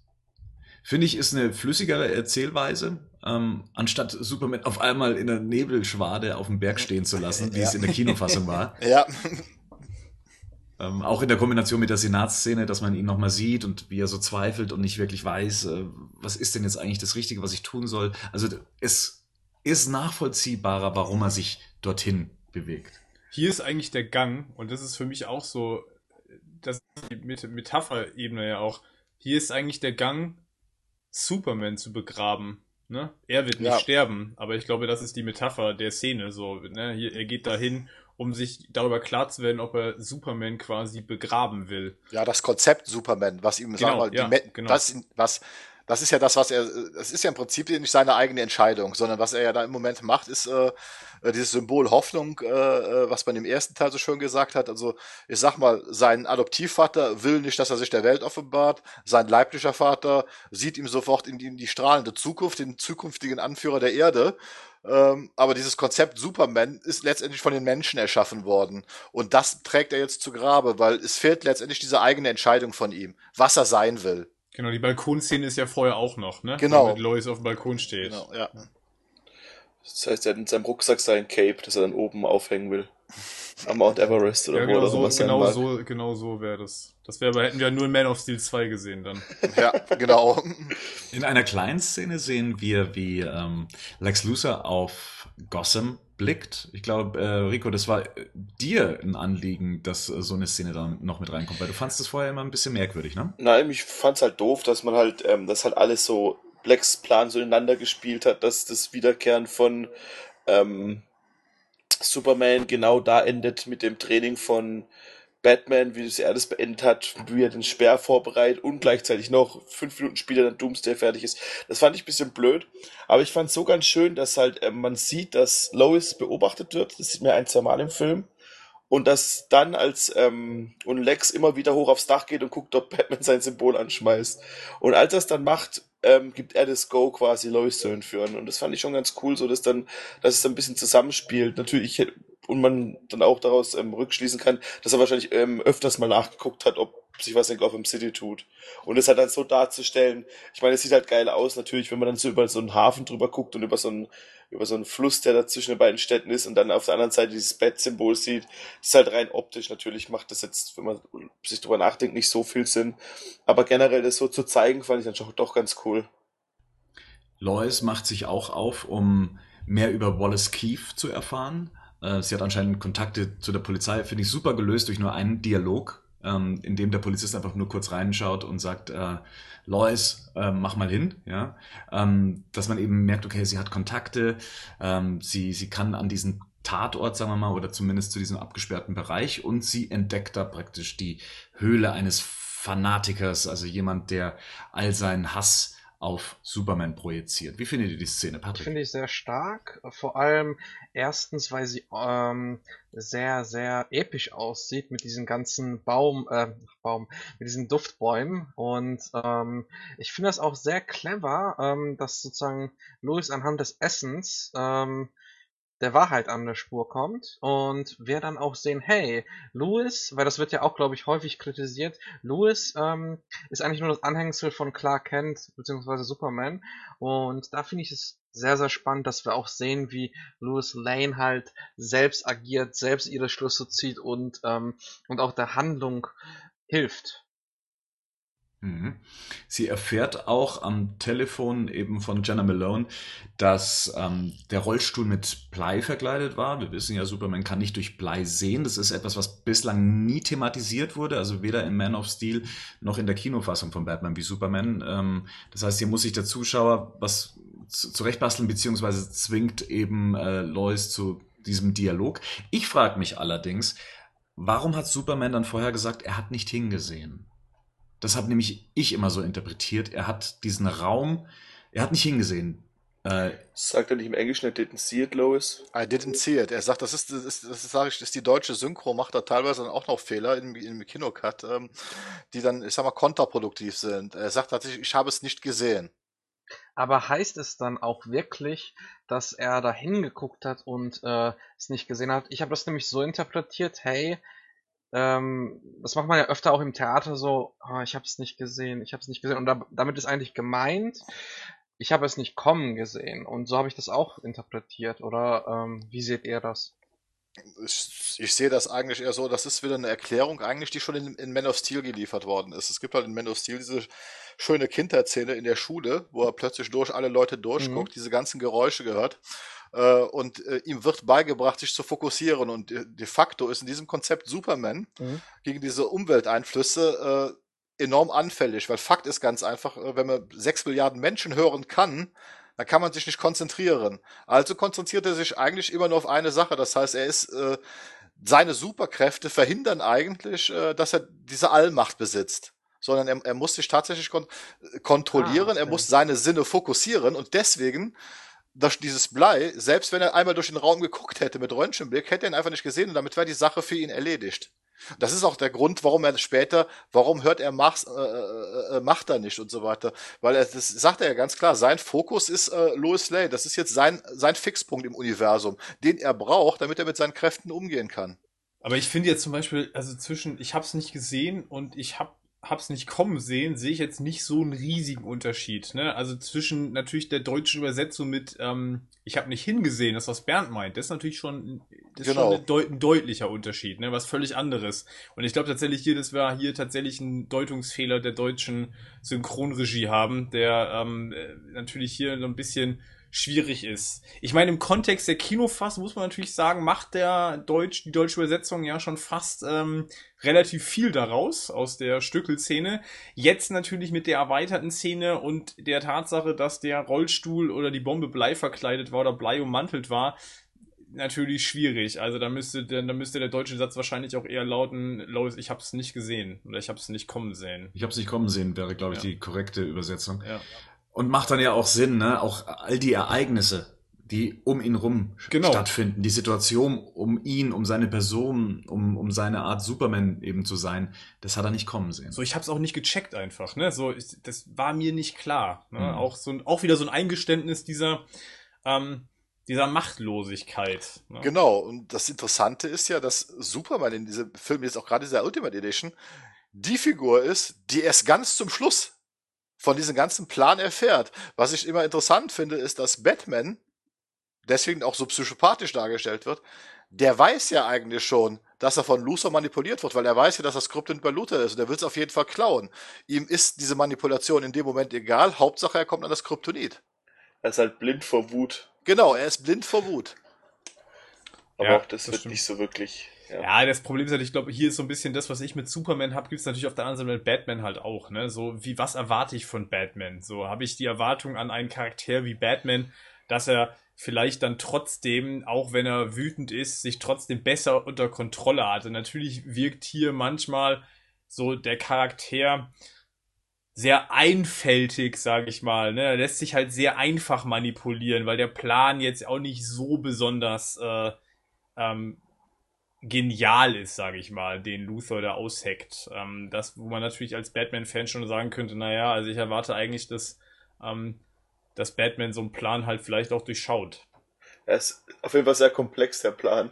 Also ich finde es sehr problematisch, dass wir nie in dieser Welt einen Batman sehen, der halt, ich sag jetzt mal, normal geerdet ist. Weil wir sehen sozusagen den Rage-Zustand Rage direkt von Anfang an. Wir sehen direkt den Batman, der, der halt äh, sein, äh, die, die Kriminellen brandmarkt und wir sehen äh, bis zum Ende halt, also nicht bis ganz zum Ende, aber wir sehen dann bis, ich sage jetzt mal zum, zur Sperrszene, einen, einen, einen Charakter, der wirklich sehr durch alles boxt. Und das finde ich halt sehr schade, weil ähm, für mich ist es halt so, dass ich nicht nachvollziehen kann, wie wo, wo bei ihm der Fall war. Und ähm, natürlich kann man jetzt sagen, okay, da gibt's einzelne Bilder, das ist auch schön und gut, aber emotional und, und, und rein vom gesamten Wesen finde ich, ist es kein Batman für mich. Also das ist, ähm, ich hätte da zumindest irgendwie erwartet, dass wir entweder eine Rückblende sehen oder ich sage jetzt mal als ähm, als Opening einen kleinen Prolog, wo wir vielleicht noch einen Batman sehen, der etwas gesitterter ist, damit wir diesen diesen dramaturgischen Höhepunkt haben. Oh, er ist jetzt dieser Badass Motherfucker, der eigentlich ein ein, ein Kumpel oder ich sag mal jetzt ein, ein, ein Kommiliton in Anführungsstrichen, der auch ein Superheld ist und fürs Gute sich einsetzt, angreift. Und da, da, da bin ich überhaupt nicht konform. Ich bin total konform mit der Sache, dass wir einen Batman sehen, der halt genug von all dem hat, von dem Leid, das er schon ertragen hat, aber ich habe nie gesehen, dass er Leid ertragen hat. Deswegen ist mir diese, diese Figur total fremd. Aber wir können uns ja zumindest darauf einigen, oder, dass die dass der neue Cut jetzt der Figur von Batman jetzt nicht besonders viel hinzufügt. Ja, also die bleibt in sich so, wie sie vorher auch das schon ist war. So, aber ich glaube, das war auch nie das Thema. Das ist nee. so, wo, wo Henning auch einfach sagte, es geht in diesem Film um Macht und Machtlosigkeit und die wird bei beiden Figuren dargestellt. Und bei Batman war sie schon im Kinocut vorhanden. Dieses Machtlose, dieses Erkennen, da ist ein Wesen, was diese Fähigkeiten hat. Es ist im Prinzip fungiert er hier auch ein bisschen als Spiegelbild von Lex Luthor, der eigentlich das gleiche Problem hat. Lex Luthor, der sich selbst für den schlauesten Menschen der Welt hält, äh, man fragt sich ja immer, warum zettelt er es an? Der einfach nicht begreifen kann, da ist jetzt ein Wesen mit dieser Macht, dieser eigenen Machtlosigkeit ist hier ein Thema bei Batman. Darum geht's. Also es ist gar nicht mal das, was er schon erlebt hat. Und ich glaube, auch gelesen zu haben, dass der Batman-Solo-Film tatsächlich vorher spielen soll, dass er dann einen jüngeren Batman präsentiert. Ja, das würde mich ja freuen der Cut bietet unglaublich viel für Superman, für Batman eigentlich gar nichts. Und vielleicht bräuchten wir noch einen dritten Cut, der noch ein bisschen mehr für Lex Luthor bringt. Dann wäre es ein runder, runderer Film. Aber ja. Aber daran sehen wir auch wieder, ne, das Grundgerüst von diesem Film und das ist schon sehr ähm, massiv, ist Man of Steel 2. Genau. So, und ne, ja. der Rest ist so ein bisschen dazugefügt. Mhm. Und ich glaube, das macht sich auch, wenn man jetzt den, den, den neuen Cut sieht, auch nochmal ganz deutlich bemerkbar, weil fast alles, was dazukommt, ist irgendwie, sind Storylines, die tatsächlich äh, fast nur Clark Kent oder Superman betreffen. Ähm, für Batman bleibt dann nicht mehr viel Raum, um da noch Profil irgendwie dazu zu bekommen. Oder das Profil zu schärfen. Es folgen jetzt weitere kleinere Szenen, kleinere Erweiterungen. Ich glaube, da brauchen wir nicht weiter drauf eingehen, außer dass Lois ähm, in einem Wagen äh, geschubst wird. Ähm, es gibt noch eine Szene mit, mit Martha Kent, äh, praktisch die jetzt schon in diesem in diesem Warehouse ähm, ja, äh, als, als Geisel gefangen, gefangen genommen wird. Ähm, Diana Prince entdeckt in ihrem Hotelzimmer das äh, die, die Dropbox, die, ja, die Anhänge von Batman. ja. Ein flackerndes Stromnetz. Also sie merkt, sie merkt halt einfach, dass irgendwas in dieser Stadt nicht stimmt und ähm, ja setzt sich dann eben an ihren Laptop. Macht man ja, wenn das Stromnetz nicht so stabil ist, hockt man sich als nächstes an den Laptop. Ähm, ja, machst du das nicht? ähm, wo ich mir ein bisschen mehr erhofft habe, war dann der finale Kampf ähm, Superman gegen Batman. Hm, da hatte ich so ein paar Szenen mehr erhofft. Ähm, ist dann doch reduziert eigentlich nur um ein paar Faustschläge mehr. Batman wird nochmal irgendwo hingeschubst und ähm, Superman schreit nochmal auf, während er auf dem Boden liegt. Aber so wirklich viel ähm, wurde jetzt der Szene nicht hinzugefügt. Finde ich ein bisschen schade, da das ja eigentlich, sagen wir mal, der titelgebende Moment ist. Das ist die Mogelpackung des Films. Ähm, Alfred kommt noch mal kurz äh, zu Wort, indem ihm ähm, Batman dankt, äh, dass er Alfred an sich nicht verdient hätte und Alfred stimmt ihm zu. Und dann wechseln wir eigentlich schon zur, ähm, ja, zu der großen Action-Szene mit Batman, der versucht, Martha zu befreien. Die Szene hat ein bisschen mehr Blut, äh, beziehungsweise bei einem richtig viel Blut, was äh, bei der Kiste. Bei der Kiste. hätte ich gerne ohne Blut gelassen, ähm, weil jetzt hier nicht nochmal irgendwie drauf gepocht wird, okay, er tötet jetzt hier jemanden. Das Blut, ja, impliziert es schon sehr stark. Ja, und nicht nur das, auch wie er das Messer da dem einen reinsteckt und dann nochmal ja, genau. auf ihn zugeht. Das finde ich eigentlich viel krasser als die Kistenszene. So, ich meine, so ein Loch im Kopf kann man vielleicht noch überleben mit so einer 300 Kilo Kiste, die einen gegen die Welches fliegt. Loch im Kopf? Der, der, der Schädel war platt. aber das mit dem Messer fand ich dann schon nochmal krasser, weil er aktiv nochmal ein Messer rauszieht, nochmal reinsticht. Aber ja, das muss man halt mal abwarten, wie das jetzt weiter gehandelt wird, würde ich sagen. Über das Thema haben wir auch schon echt lange geredet. Gehandelt ist aber, glaube ich, auch das richtige Stichwort. Man sieht ja so in dieser Szene mit diesem Messer, dass Batman nochmal extra auf ihn zugeht. Und jetzt gibt's äh, etwas, was wir nicht sehen, ja, was unserer Vorstellung äh, überbleibt. Ähm, was sehen wir denn da? Sch ähm, schlägt er ihm in den Magen? Äh, quetscht er ihm die Eier? Ein EKG-Eierkontrollgriff. Du bist auch so eine Eierkontrolle. Also ich hatte das immer so ähm, auch als Griff praktisch in die Weichteile gesehen. Erinnert mich auch ein bisschen an The Dark Knight, an das Comic äh, Dark Knight Returns. Da gibt's ja auch eine Sequenz, in der sich eben auf einen Verbrecher oder auf einen Vergewaltiger stürzt und man sieht dann eigentlich nur noch das, was er äh, praktisch äh, über seinem Gemächt trägt, und zwar einen Totenschädel, der dann zerbrochen äh, durch die Luft fliegt, äh, was dann auch impliziert, okay, Batman hat sich da an seine Weichteile dann eben ähm, gelabt.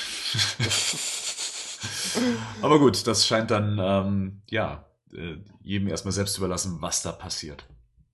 Mm, Lex Luthor kriegt noch eine Zusatz, einen Zusatzdialog, und zwar, dass er nicht wisse, wie er verliert, ähm, als er eben dann von Superman konfrontiert wird. Und ähm, Martha winkt noch äh, Batman hinterher. Ja, Okay. Das, das ist ganz nett, aber doch, ist jetzt nichts Inhaltliches, was, was super reinhaut. Mich erinnert es immer so ein bisschen an Batman Forever.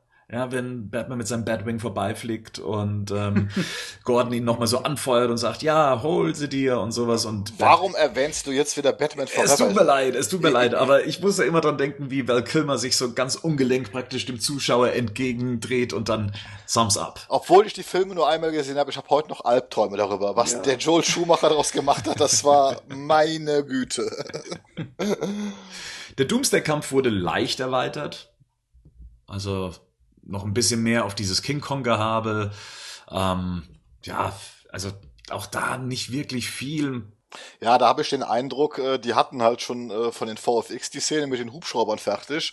Äh, Ja, dann schneiden wir sie auch wieder rein. Aber es ist schon interessant zu sehen, dass es, ähm, dass sie keine Probleme haben, irgendwelche elementar wichtigen Story-Dinger rauszuschneiden. Aber von den äh, Kämpfen, da wird alles komplett drin gelassen, bis auf vielleicht fünf Sekunden. So. Ja.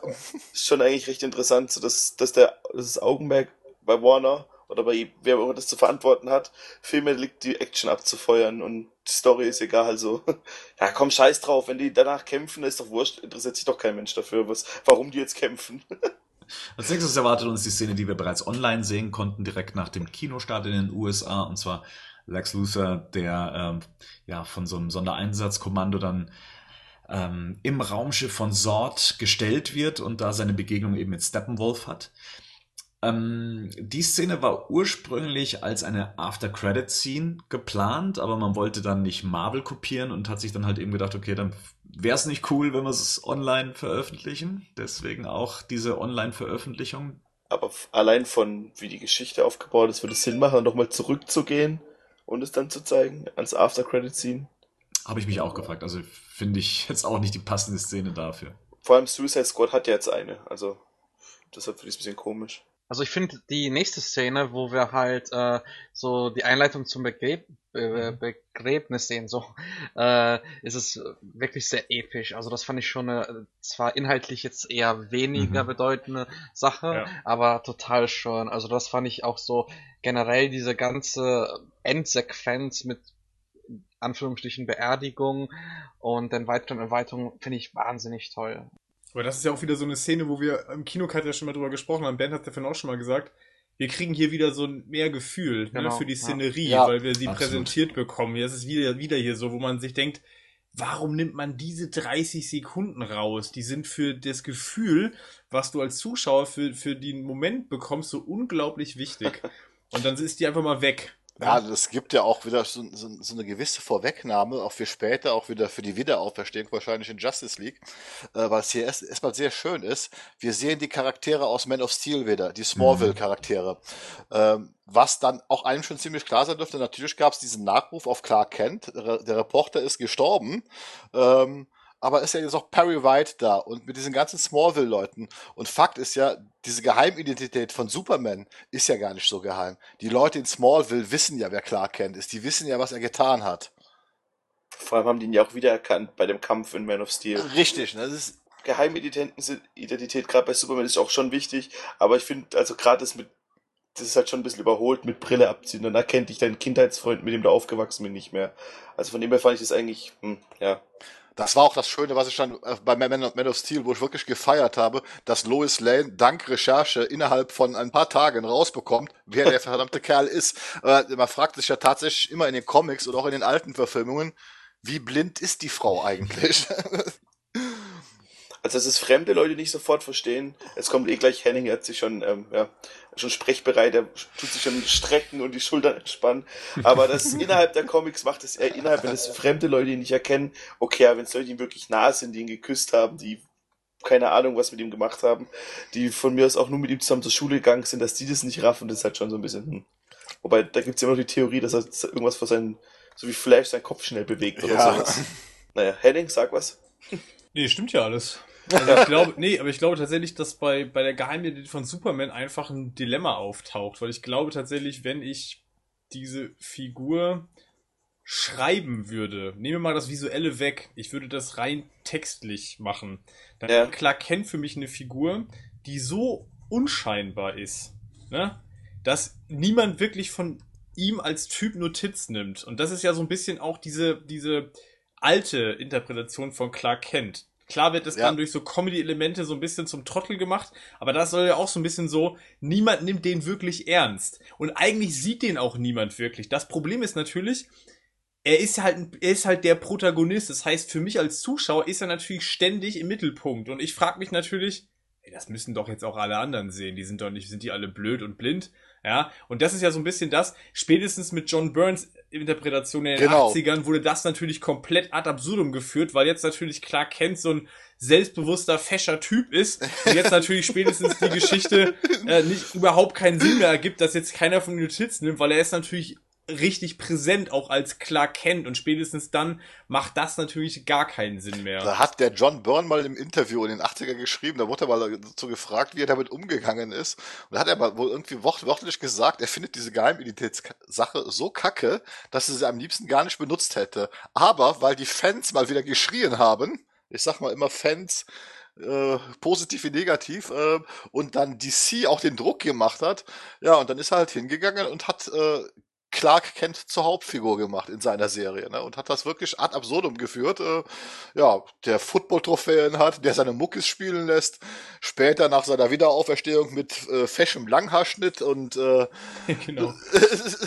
durch die Gegend läuft oder auch mal mit einem Drei-Tage-Bart durch die Gegend fliegt. Und das, also, das, das hat er ganz extra gemacht. Ne? Er hat dieses Konzept ad absurdum geführt. Ja. Das hat er auch immer gesagt. Ja, genau. Also das Problem ist so ein bisschen, ich habe das immer so verstanden und ich habe das auch immer so ähm, für mich interpretiert bei Superman einfach, Clark Kent ist eigentlich nie da. Hm? So, der ist unsichtbar faktisch für seine Mitleute, so unwichtig ist der. Das funktioniert natürlich nicht, wenn das der Protagonist der Geschichte ist, weil das kriege ich als Zuschauer halt schwierig irgendwie vermittelt, dass das, dass er so ein un, unsichtbarer Typ quasi ist. So, so richtig unglaubwürdig ist dieses Konzept eigentlich in den 70er geworden, wo sie ihn zum äh, Fernseh Fernseh genau, so ein Fernsehreporter war der Anchorman. Ich meine, spätestens dann, wo du denkst, jetzt sieht ihn, jetzt sieht ihn irgendwie die ganze Welt im Fernsehen. Also, meine, spätestens jetzt ist es komplett bescheuert. Ja, aber, ja, das stimmt schon. Also, ich stimme euch da absolut zu. Ich glaube, das Konzept der Geheimidentität ist bei Superman immer schon besonders schwierig. Ja, da, da, durch die, durch mein, die Abwesenheit ja. von Maske etc.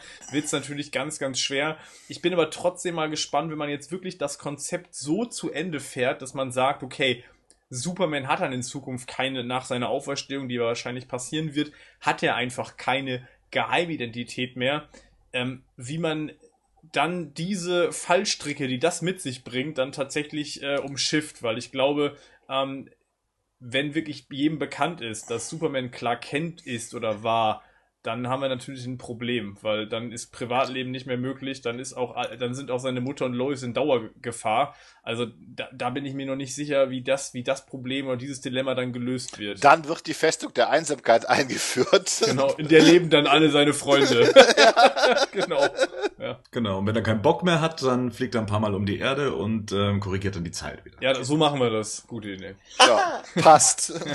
Oder er gibt ihr einfach einen Kuss. Wir haben ja schon von der Wiederauferstehung von Superman gesprochen. Ähm, ja, und Zwinker, Zwinker, der Geistliche am Grab hat natürlich auch die Wiederauferstehung in seiner Predigt mit verankert. Ich fand die Szene einfach schön, dass die Charaktere nochmal da waren, weil das war für mich so ein schöner Abschluss, äh, auch wieder diese Verbindung zu Man of Steel. Ähm, inhaltlich kann man da vielleicht sicherlich noch drüber streiten, aber sie wirkte jetzt einfach runter und sie bringt den Film auch zu einem würdigen Abschluss. Ich fand das in der Kinofassung ja, immer ein bisschen zu abgehackt auch wieder, ne? Dieses, äh, dieses ganze Konzept äh, von, von dieser Beerdigung und äh, dass man da keine anderen Leute erstmal gesehen hat oder nur aus der Ferne und jetzt sieht man, ja, das sind wirklich Menschen, die ihn kannten. Äh, das macht auch mehr Sinn, dass, äh, dass er dann in Smallville beerdigt wird. Ne? Ist, und in Metropolis quasi der leere Sarg durch die Gegend getragen wird. Und Bruce zahlt für die Beerdigung. Das war auch neu, oder? Ja, das ist auch neu, ja. Jetzt sind wir noch am Ende beim Arkham Asylum angelangt. Oder zumindest wer dorthin kommt. Ja, was den Film ähm, zu einem Unterschied äh, von Na Tag und Nacht werden lässt, wie man es ja von manch einem gehört hat. Hey, da wird Arkham erwähnt, da wird Arkham erwähnt. Dieser Film ist wie Tag und Nacht im Vergleich zur Kinofassung. Na gut, soweit würde ich jetzt nicht gehen, aber auch hier frage ich mich, warum wird das rausgenommen? Das ist wichtig für Worldbuilding, oder Patrick? Auf jeden Fall. Ich hätte gerne gesehen, wow, Ar Arkham, das, das gibt's in der Welt schon. Es ist, es, äh, es wird zumindest schon in diesem Film erwähnt und wir werden es dann hoffentlich im äh, Batman Solo-Film oder Justice League sehen. Äh, von daher schade, aber was man auch nicht vergessen darf, wir erwähnen so häufig, warum hat man das nicht äh, drin gelassen? Warum hat man das nicht drin gelassen? Wenn, wenn wir das schon so häufig erwähnen, natürlich, Kleinvieh macht auch Mist und deswegen kann ich schon verstehen, dass man solche Sachen rausnimmt, auch wenn es natürlich Fan-Favorites sind. Weil so viele Kleinigkeiten machen dann doch irgendwie mal 10 Minuten, 15 Minuten aus. Ja. und somit wären wir durch mit der Ultimate Edition. Ultimate Edition. So. 30 Minuten mehr machen, sagen wir mal, einen doch etwas anderen Film aus und ähm, ja, wir haben anscheinend immer noch nicht alles bekommen. Wir haben schon erwähnt, vier Stunden äh, war es anscheinend in der, in der Ursprungsfassung, die als erstes zusammengeschnitten wurde. Äh, es gibt Gerüchte um Szenen, die wir jetzt immer noch nicht in der Version gesehen haben, wie zum Beispiel die Enthüllung der Superman-Statue. Äh, Gerüchte halber gibt's ähm, einen Rückblick in Lucers Jugend. Da sind so Set-Fotos aufgetaucht, in dem man Jesse Eisenberg mit einer noch etwas anderen, jugendlicheren Perücke gesehen hat. Ähm, dann das Clark noch an irgendeinem Rechner recherchiert, dass Superman vor der Presse spricht, also dieses Bild, was ja von Clay Innes auch veröffentlicht wurde, da wird er interviewt. Ähm, sofern das jetzt kein Promobild sein soll, ähm, könnte das eine Szene gewesen sein, in der er dann endlich mal auch ähm, sich zu Wort meldet. Äh, es gibt Szenen von Lois, die auch noch in, in Washington ähm, recherchiert, und zwar in ihrem Hotelzimmer. Und die Szene, die viele vermisst haben, ähm, das ist die, in der Superman sich auf die Suche nach Martha macht und äh, durch sein Supergehör daran gehindert wird, weil er mit den gesamten Gewaltverbrechen in der Stadt konfrontiert wird. Ist da jetzt eine Szene mit dabei, wo er sagt, die hätte jetzt noch mit reingehört? Also ganz klar Luther. Ich hätte gern noch paar Sachen über Luthor und im Film. Das ist, Superman hat unglaublich gewonnen durch den Cut.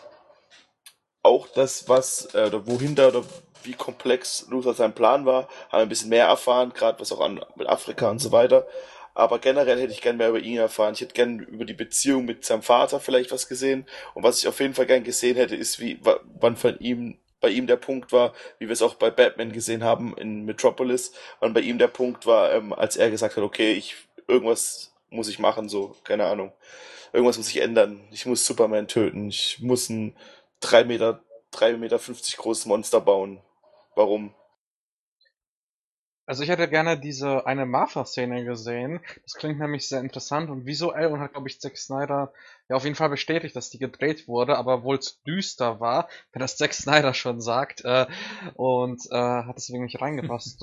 das hätte ich schon ganz gern gesehen, aber sonst, die anderen Szenen, muss ich sagen, sind mir persönlich egal, weil äh, der Film schon, schon genug an, an Stoff hat.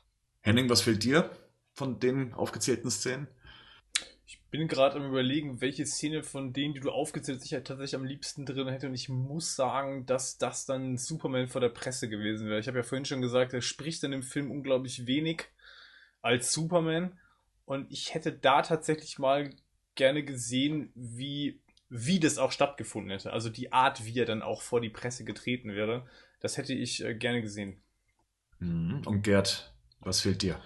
Ähm, sehe ich auch ähnlich wie Henning. Ich hätte ihn also wirklich gern vom Senat sprechen äh, gesehen. Das wäre wirklich interessant gewesen.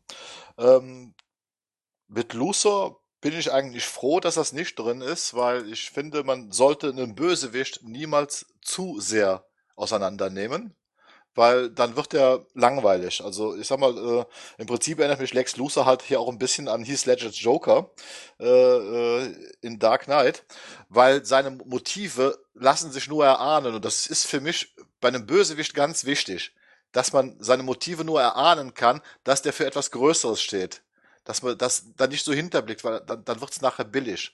wenn danach, wenn er jetzt also durch solche Rückblenden rauskommen würde, ja, Lucer hat wirklich einen absoluten Vaterkomplex, weil er ist ja nur der kleine Lucer, äh, ja, da wäre das sehr langweilig und billig. So ist es für mich interessanter. Ich muss weiterhin sagen, was mich an dem Film stört, beziehungsweise was ich gerne mehr gehabt hätte, ist, dass mir die Motivation von Lucer stärker erklärt wird, weil die ist mir immer noch nicht wirklich klar, was er für einen Hass und Groll auf Superman hegt, was äh, ja seine Beweggründe waren, das alles einzufädeln etc. Das ist für mich immer noch der größte Schwachpunkt des Films. Ich denke, der Rest hat dieses Problem auch. Ja, vielleicht wäre sein Vater ist auch gestorben bei diesem Metropolis-Ding und er konnte nie diesen Vaterkomplex besiegen und daraus ist er noch gekommen oder irgendwie sowas, aber Bernd, I feel you. Ich kann zwar Gerds Punkt auch verstehen, so diese, ich sag's mal, Desillusionierung des, des, des, des, des Antagonisten, das äh, ist manchmal auch schwierig, ne? weil das, das hat man bei Star Wars gesehen, da fand, bei dem letzten Star Wars fand ich das ganz problematisch. Ähm, ich hätte bei Luthor tatsächlich, aber da wir ihn eh relativ viel sehen, hätte ich mir da auch äh, gewünscht, dass ich den Charakter besser nachvollziehen kann, dass ich auch diesen Plan jetzt, ähm, dann auch vor allem diese Doomsday-Geschichte, das würde ich immer noch gerne verstehen. Das ist für mich immer noch eine, eins der größeren Probleme, die auch der Ultimate Cut tatsächlich nicht ausmerzen kann, weil ich den Plan nach wie vor nicht logisch finde. Also, ne, Doomsday zu erschaffen, macht für mich weiterhin überhaupt gar keinen Sinn in dem Film. Aus Luthers Sicht ähm, macht das, ist es eigentlich sogar Hanebüchen. Also, will er jetzt den Planeten komplett zerstören? Also, was, was ist da jetzt genau der, der Sinn dahinter? hätte ich mir tatsächlich auch ein bisschen mehr noch Profil Luther gewünscht. Mhm. Noch ganz kurze Anmerkung zu der Doomsday-Sequenz. Wenn man ja. sich den Film jetzt nochmal anguckt, ihr müsst mal auf die Kleidung von Lex Luthor achten. Wir wissen ja, wenn er da mit ähm, dem einem Senator spricht, dem der, der Loser aus der Hand frisst, äh, wird ja immer dazwischen geschnitten, wie er das Schiff betritt, äh, wie er die Leiche zerschneidet, etc. Ähm, es ist die gleiche Kleidung, die er auch im Finale trägt. Das heißt, die Szenen gehören eigentlich zusammen und wurden dann anscheinend nachträglich dann nach vorne gepackt. Das heißt, äh, seine, seine ganze Inszenierung mit Raumschiff betreten, äh, Doomsday erwecken äh, etc. wäre alles an einem Stück gewesen und das alles in Richtung Finale. Man hätte ja aber auch zum Beispiel nur, um vielleicht zeigen können, dass Lex Luthor noch eine Kryptonitbombe hat, hier dann einfach draufgeschmissen, dass er der Held dann ist. Und der Welt halt, der Welt dann zeigt, man braucht keinen Superhelden, um so jemanden zu töten oder sowas. Aber halt, was wäre der Plan gewesen, wenn Batman Superman getötet hätte, so.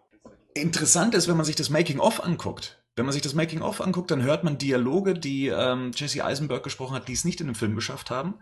Und er spricht, wenn ich mich jetzt recht dran erinnere, auch davon, dass er jetzt hier ein, ein Geschöpf schafft, das auf ihn hört.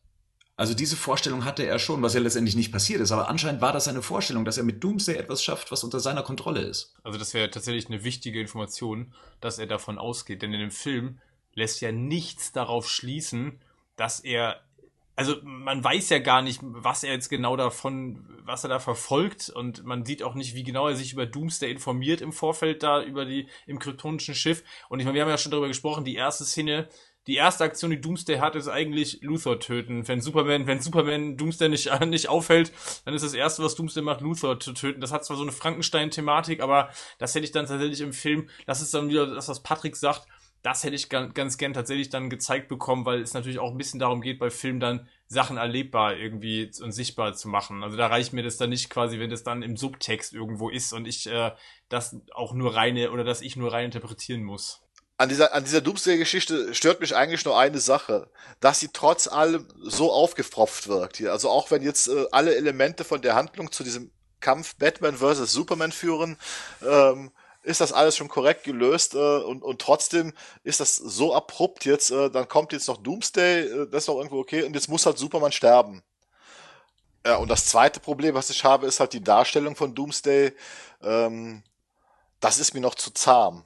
Das ist einfach äh, äh, dieses äh, Design, was man da genommen hat, zwar mit diesen Stacheln, die dann herauswachsen, aber er sieht halt nicht aus wie dem Comic, nicht annähernd wie dem Comic. Selbst in der letzten Phase, ja, sieht da immer noch wie ein Herr der Ringe Höhlentroll aus mit ein paar Stacheln auf dem Körper. Das ist, ist leider so.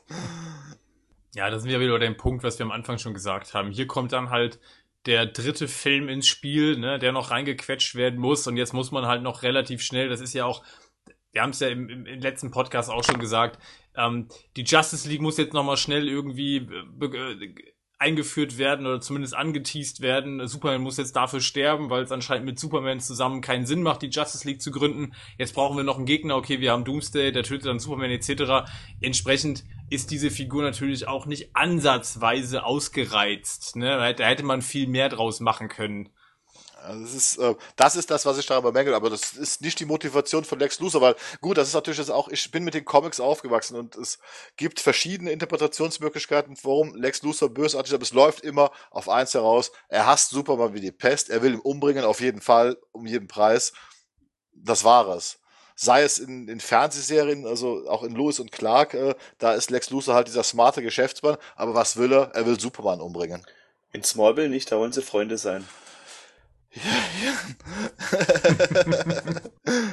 ja, ich oute mich jetzt mal. Smallville habe ich nie so prickelnd empfunden. Apropos prickelnd empfunden, lasst uns mal zum abschließenden Fazit der Ultimate Edition kommen. Du bist ein Übergangsmeister. wie sieht eure Neuwertung aus? Also wie würdet ihr in dem Film jetzt im Vergleich zur Kinofassung werten, jetzt 30, in der 30 Minuten längeren Fassung. Ich würde mal sagen, wir fangen mal bei dem Herrn an, der die höchste Wertung abgegeben hat. Moi? Ah, sie. Ja, ähm, ehrlich gesagt war ich auch so ein bisschen wütend, nicht wütend nicht, aber mich war schon ein bisschen angefressen, als ich den Film dann gesehen habe, weil er ganz viel, weil es einfach der bessere Film meiner Ansicht nach war. Und ich würde rückwirkend wahrscheinlich der Kinofassung einfach nur, wenn ich, bin ich, würde ich würde ich alles dran geben, dass niemand den Film gesehen hätte und einfach direkt den Film gesehen. Ich glaube, der wäre auch besser angekommen und er hätte nicht diese vernichtenden Kritiken bekommen, die er da bekommen hat. Und auch diesen, was bei Rotten Tomatoes jetzt bei 28 Prozent oder sowas. Ja. Glaube ich. Und es hat der Film halt einfach nicht verdient, weil er auch in der Kinofassung nicht so schlecht ist, aber auch vor allem nicht in der Ultimate-Fassung. Also da habe ich viel schlechtere Superheldenfilme im letzten Jahr gesehen. Also ich würde der Kinofassung irgendwie mittlerweile eine, eine 6 geben und der Ultimate Edition eine 8,5. Gut, Gerd, du meintest ja auch schon, okay, du müsstest deine Meinung jetzt nachträglich revidieren, nachdem du jetzt auch den Ultimate Cut gesehen hast. Das ist ganz klar. Wenn man jetzt den Ultimate Cut gesehen hat, äh, ich habe die Kinofassung sehr hoch bewertet, ähm, aber erstmal kommt dazu, ich würde mir die Kinofassung jetzt nicht mehr anschauen. Das ist einfach so, äh, weil es der bessere Film ist. Und aber es ist immer noch kein perfekter Film.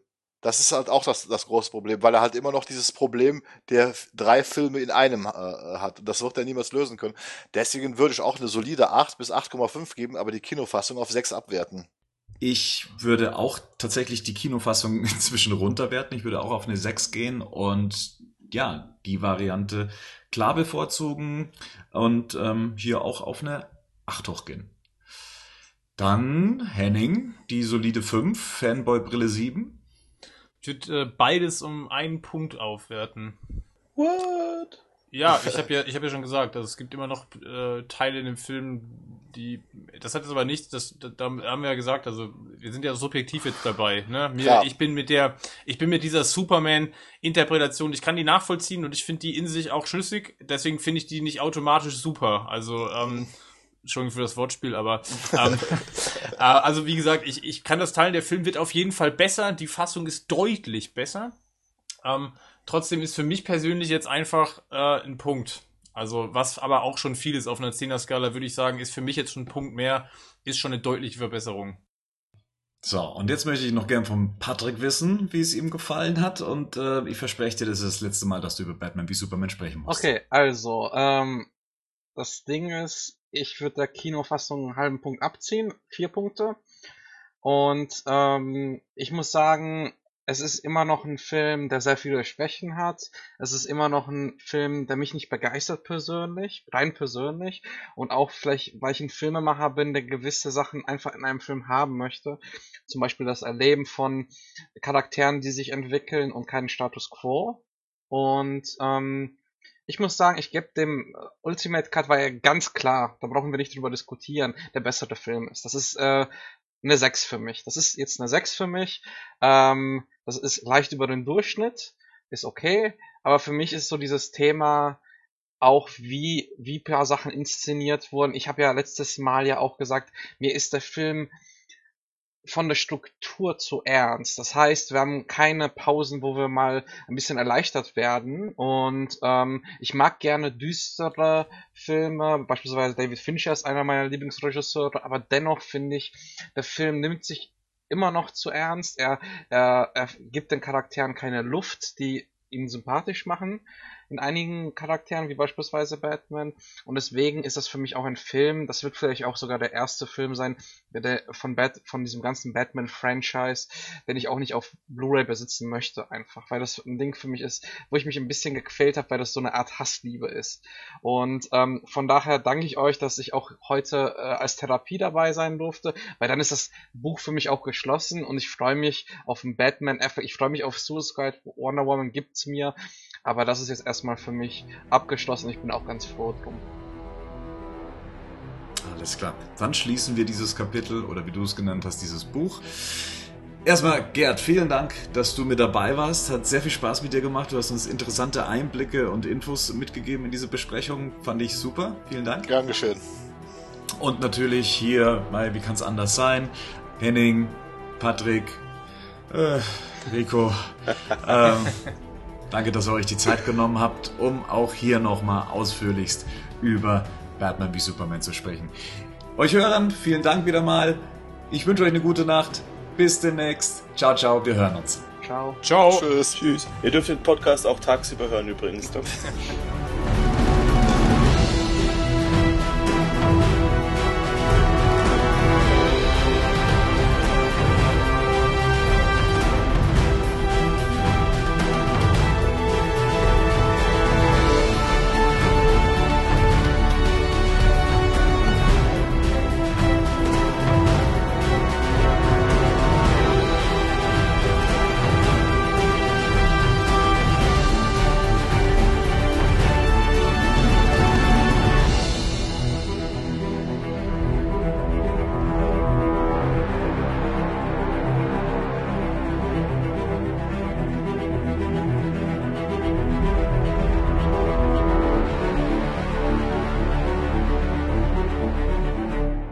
Batman News Badcast ist ein Podcast-Projekt von Fans für Fans. Batman News.de und der Badcast stehen nicht in Verbindung mit Warner Bros. oder DC Comics.